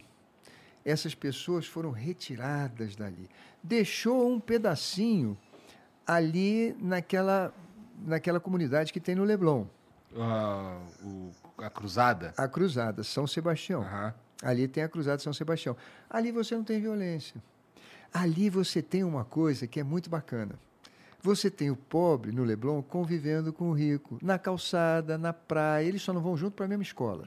O rico vai para uma escola e o outro vai para outra. Bom que seria que estivessem na mesma escola. Mas você tem convivência. As pessoas diziam, vai desvalorizar o Leblon. Mentira! Metro quadrado mais valorizado do Rio de Janeiro. É a mesma coisa São Conrado e a Rocinha. Isso. Um São Conrado é um dos metros mais. Acho que, se não me engano, é mais do que o Leblon. Exatamente.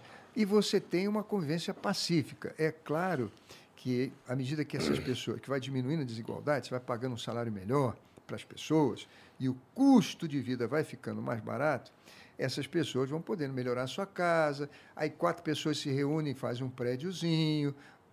O governo tem que estar ali para permitir que isso seja feito, aprovar o projeto, ajudar para que aquele projeto não caia depois, ao invés de ser a milícia, né, que toma conta hoje É. do Estado e faz os seus empreendimentos. Enfim, essas coisas nós vamos conquistar. Nós podemos discordar, nós temos que debater muito. Uma coisa a gente tem que concordar que a gente não pode fazer, é desistir.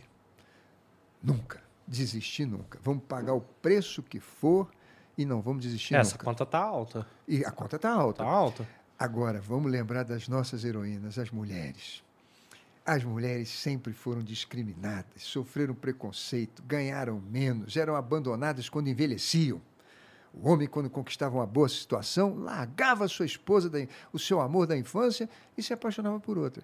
Mas mesmo assim, elas nunca deixaram o seu sonho morrer. Eu vou ser mãe, custe o que custar. Às vezes eu ia na comunidade e as meninas diziam assim para mim: Crivella, cadê a creche? Crivella, cadê isso? Crivella, cadê aquilo?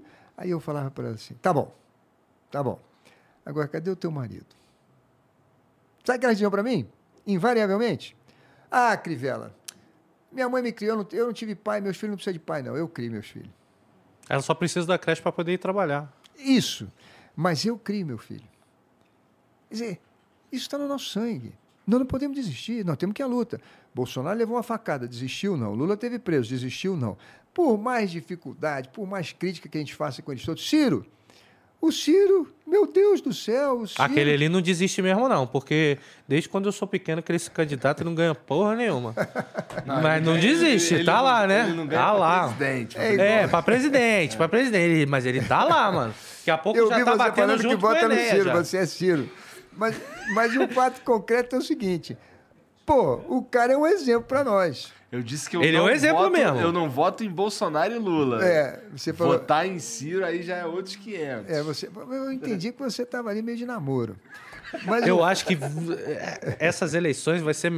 Tem que filmar pra Netflix, cara. Porque vai dar, assim. É. Vai ter muita coisa. Muita coisa mesmo. Mas o importante é que nós somos brasileiros, a gente não desiste. Eu ficava, eu, eu vim hoje aqui, rapaz, eu passava, eu trabalhei em São Paulo há 30 anos atrás, era pastor aqui, ia sempre para a Zona Leste. Era engenheiro também, fazia igreja.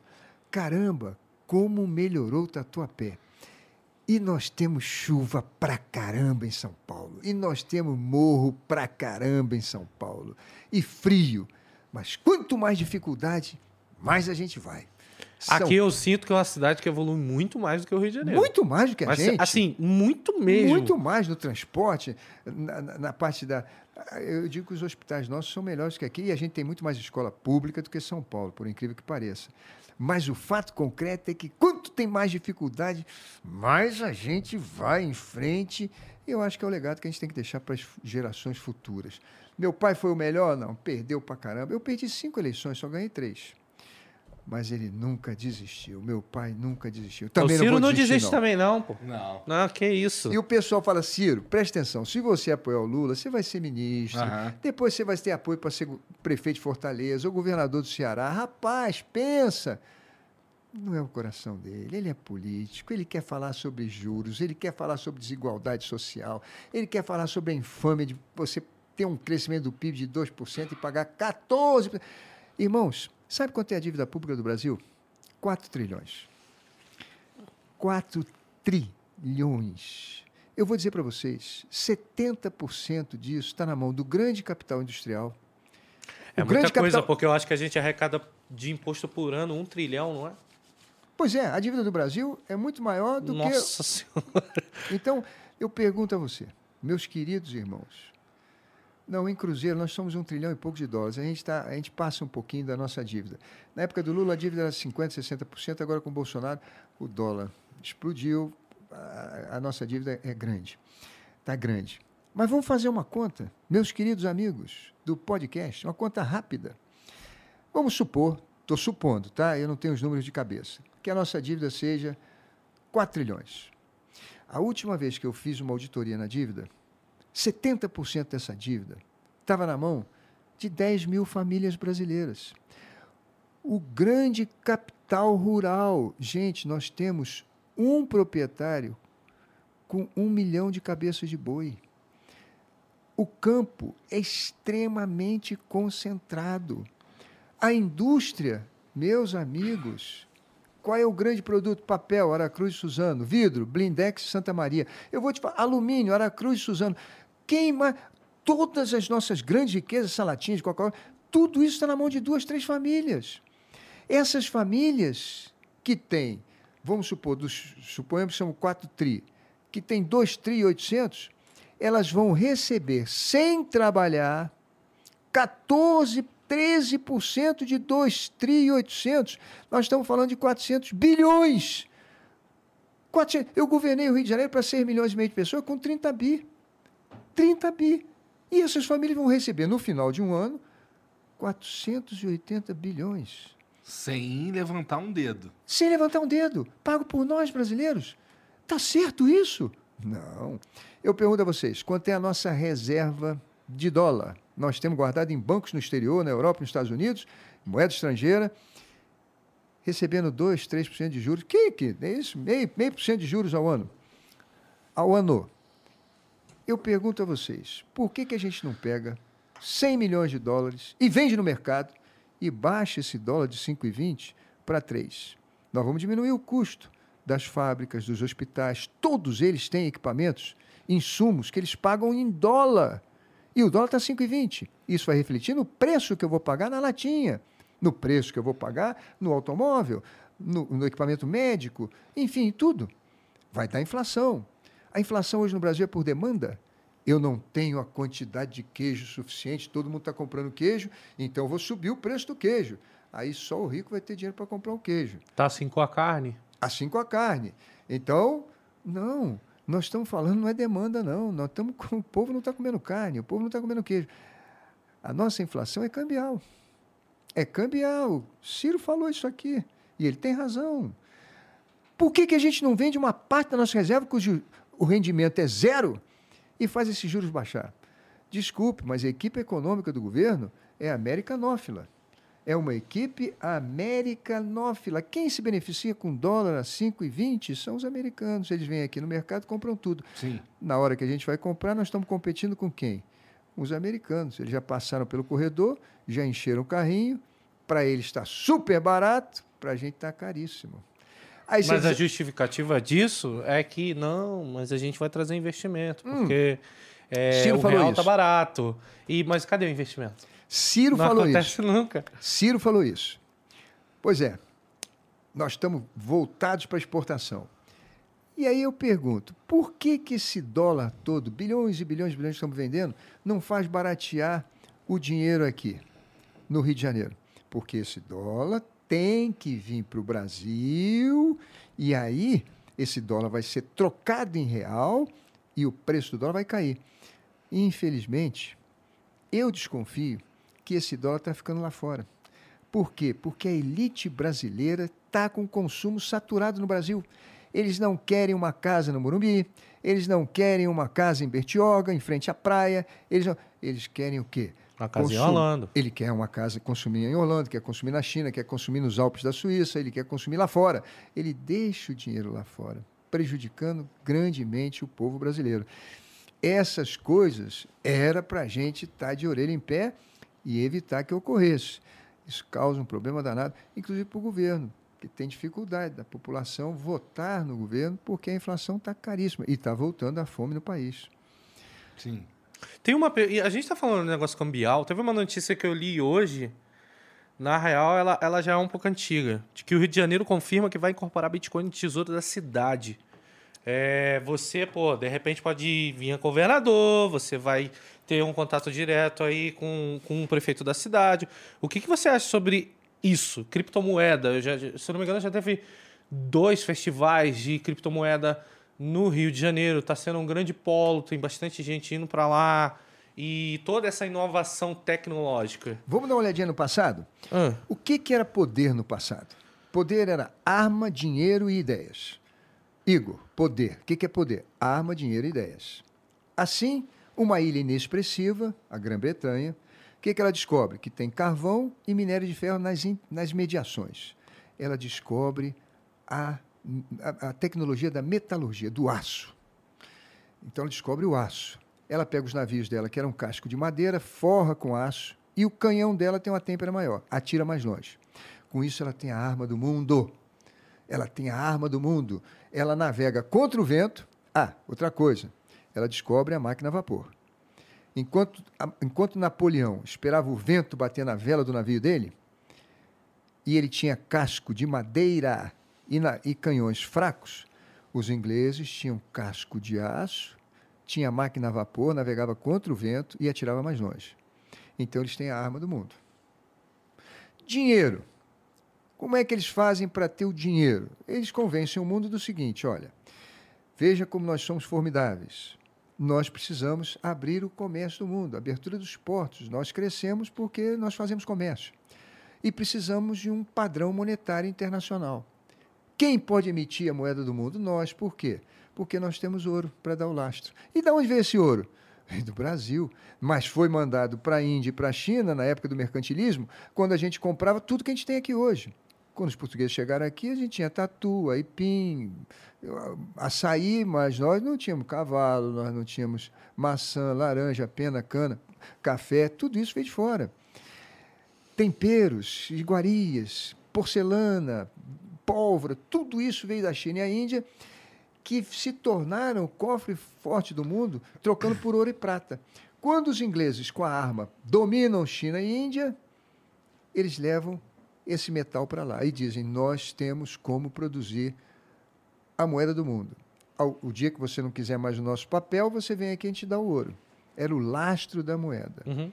Muito bem. Isso vai mudar.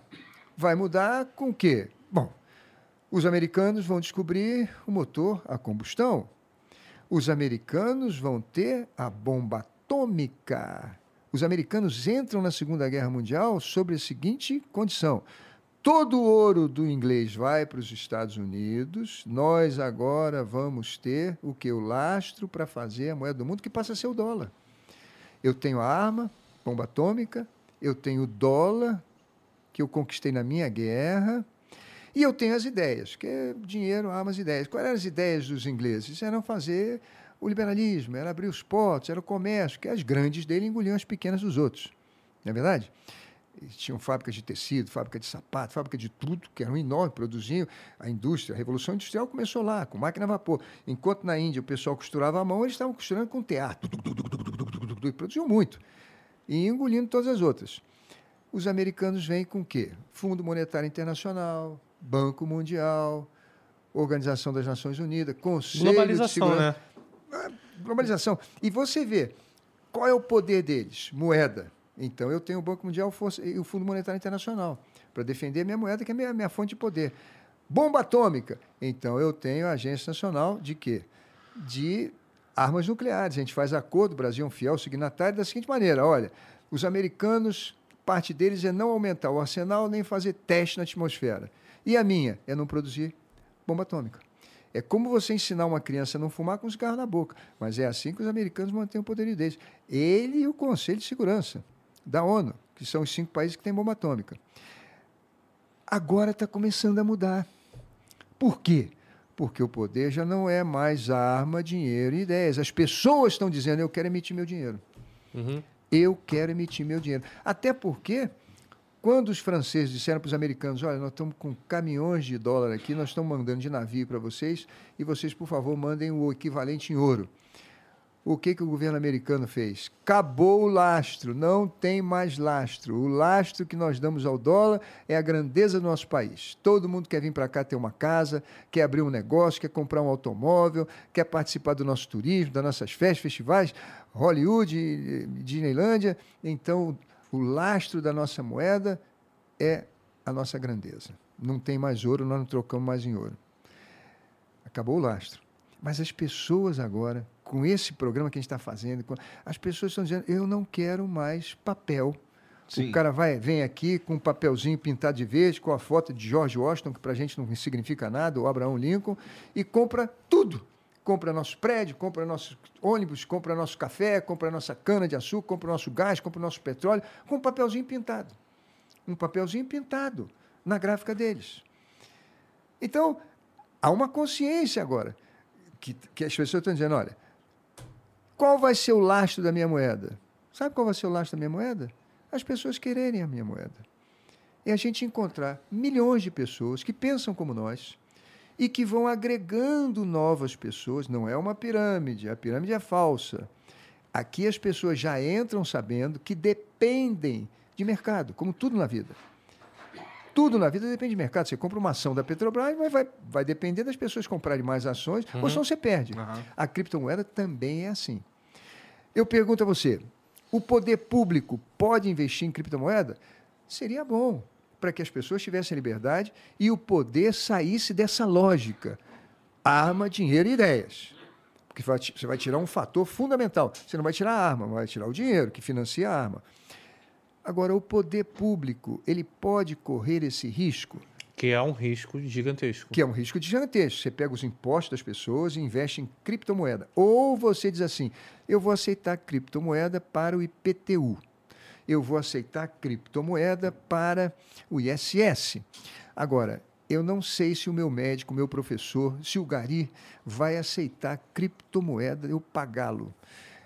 Será que eu posso fazer um acordo com os sindicatos e com todos eles de que 10% do que eu pago para eles vai ser cripto? E eles acreditarem nesse investimento e de repente valorizarem muito? Nossa, valorizaria pra caralho, né? Bastante.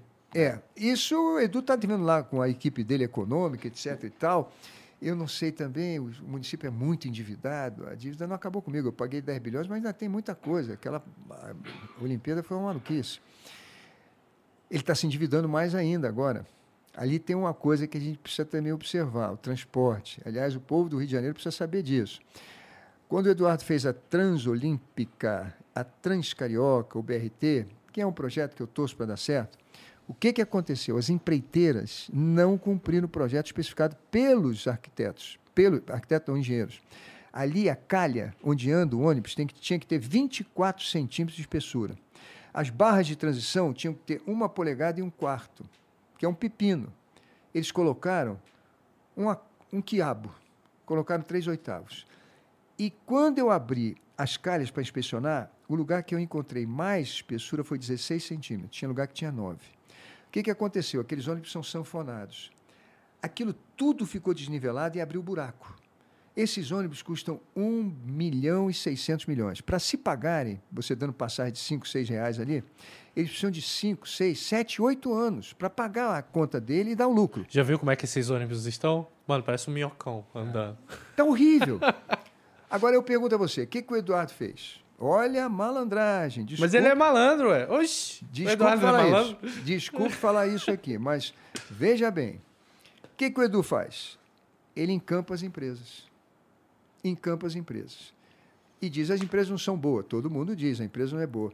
Mas o empresário tem culpa daquela obra ter sido feita toda quebrada e quebrar os ônibus com 4, 5 anos? Não, eles não têm culpa. Eu fiz a intervenção e verifiquei que o problema era na calha. Eu fui nas empresas que construíram a calha. A Carioca Engenharia me devolveu milhões e começou a consertar. As outras entraram na justiça. Mas nós temos que ir nas empresas que denunciaram que pagaram propina e não houve fiscalização adequada. Mas será que o poder público agora pode ir nas empresas? Não sei. Oxi, eles pagaram propina e estão achando que estão certo. Então, o que, que você vai fazer agora? Você encampa e diz: pronto, agora o projeto é nosso. Aí você pega 700 milhões emprestado para consertar, sob a desculpa de que agora é nosso, e você bota o dinheiro do contribuinte para consertar uma coisa. ideia ruim, na verdade. Você está entendendo? Malandro. Você O vai, carioca, o carioca é malandro. ah, o que, que você vai fazer? Você- eu tenho que consertar esse negócio. O empreiteiro diz que recebeu propina, não vai dar. Vai na justiça, vai dar problema. Então, eu encampo, que aí eu tenho condições de pegar o recurso público para consertar uma coisa que nós já pagamos 2 bilhões para fazer. Agora vamos pagar mais 700 milhões para refazer. Não adianta, Jesus disse, botar pano novo em remendo velho. Não adianta botar ônibus novo em calha velha. Vai quebrar tudo de novo. Quem tem que consertar as empresas, eu chamo aquilo ali da encampação do rabo preso. A encampação do rabo preso. Porque quem tinha que ser responsabilidade eram as empresas. Agora elas vão passar. Mas se o rabo tá preso, né? aí Pagaram vamos, propina. Vamos fazer de outro jeito aqui. Tá pô. pago do mesmo jeito. Tá falando isso só porque tu é Flamengo e o cara é vascaíno. É. Na verdade, eu sou Botafogo. Você é Botafogo? Eu sou um daqueles que não desiste nunca. Ah, tem que ser. tá feliz com o John Textor? Pô, eu tô muito feliz. Mas o Botafogo ganhou do Internacional 3 a 2 A gente estava contando que íamos ganhar lá no Rio de Janeiro na nossa última partida e perdemos. É, acontece, futebol é foda. Perdemos do Fluminense 1 a 0 E tínhamos ganho numa virada espetacular. Estávamos perdendo 2 a 0 no Internacional, viramos para 3 a 2 um, uma partida heróica. E depois fomos perder para o Fluminense por 1 a 0 Aquele moleque joga muito, Matheus. Matheus. Hã? É mesmo? Puta merda, o Textor deve estar puto no Twitter. É. Caramba, rapaz. É o meu Botafogo. Mas eu não vou deixar de ser Botafogo, não. É, porra. Tu não, tu, não deixa, tu não desistiu da política, mas desistiu do Botafogo. Pô, né? Crivella, muito obrigado por Eu vir que trocar essa ideia com a gente, cara. Primeira vez na vida que eu pude falar tanto. Obrigado mesmo pela moral. Cara, qual- como é que é a tua rede social? Eu tenho 2 milhões de seguidores no Face, tenho mais ou menos uns 400 mil no Instagram. Como é que é o teu arroba lá no Instagram? Ah, tá crescendo, né? Mas Depois como é que é o nome saí lá pra galera pra- seguir? M. Crivella. M. Crivella. M. Crivella. MC, MC Rivela. MC, MC Rivella. MC, MC Rivella. Rivella. Olha, é uma boa ideia, hein, rapaz? Eu podia É. trocar pra MC Rivella. Ó, se você entrar como governador, já manda logo o MC Rivela pra MC pegar um dinheiro aí pro Estado aí, pô. Pegar um dinheirinho pro Estado. pra pegar o dinheiro aí pro Estado. Então, ó, segue, o, segue o Crivella aí nas, nas redes sociais. Tu usa Twitter, Instagram, Facebook, tudo. tudo, tudo, tudo, tudo. M. Crivella, tá bom? Vai estar aqui na descrição também. É isso? Tu fala, fala aí certo? Não, M. falou a M. Crivella, Tá bom.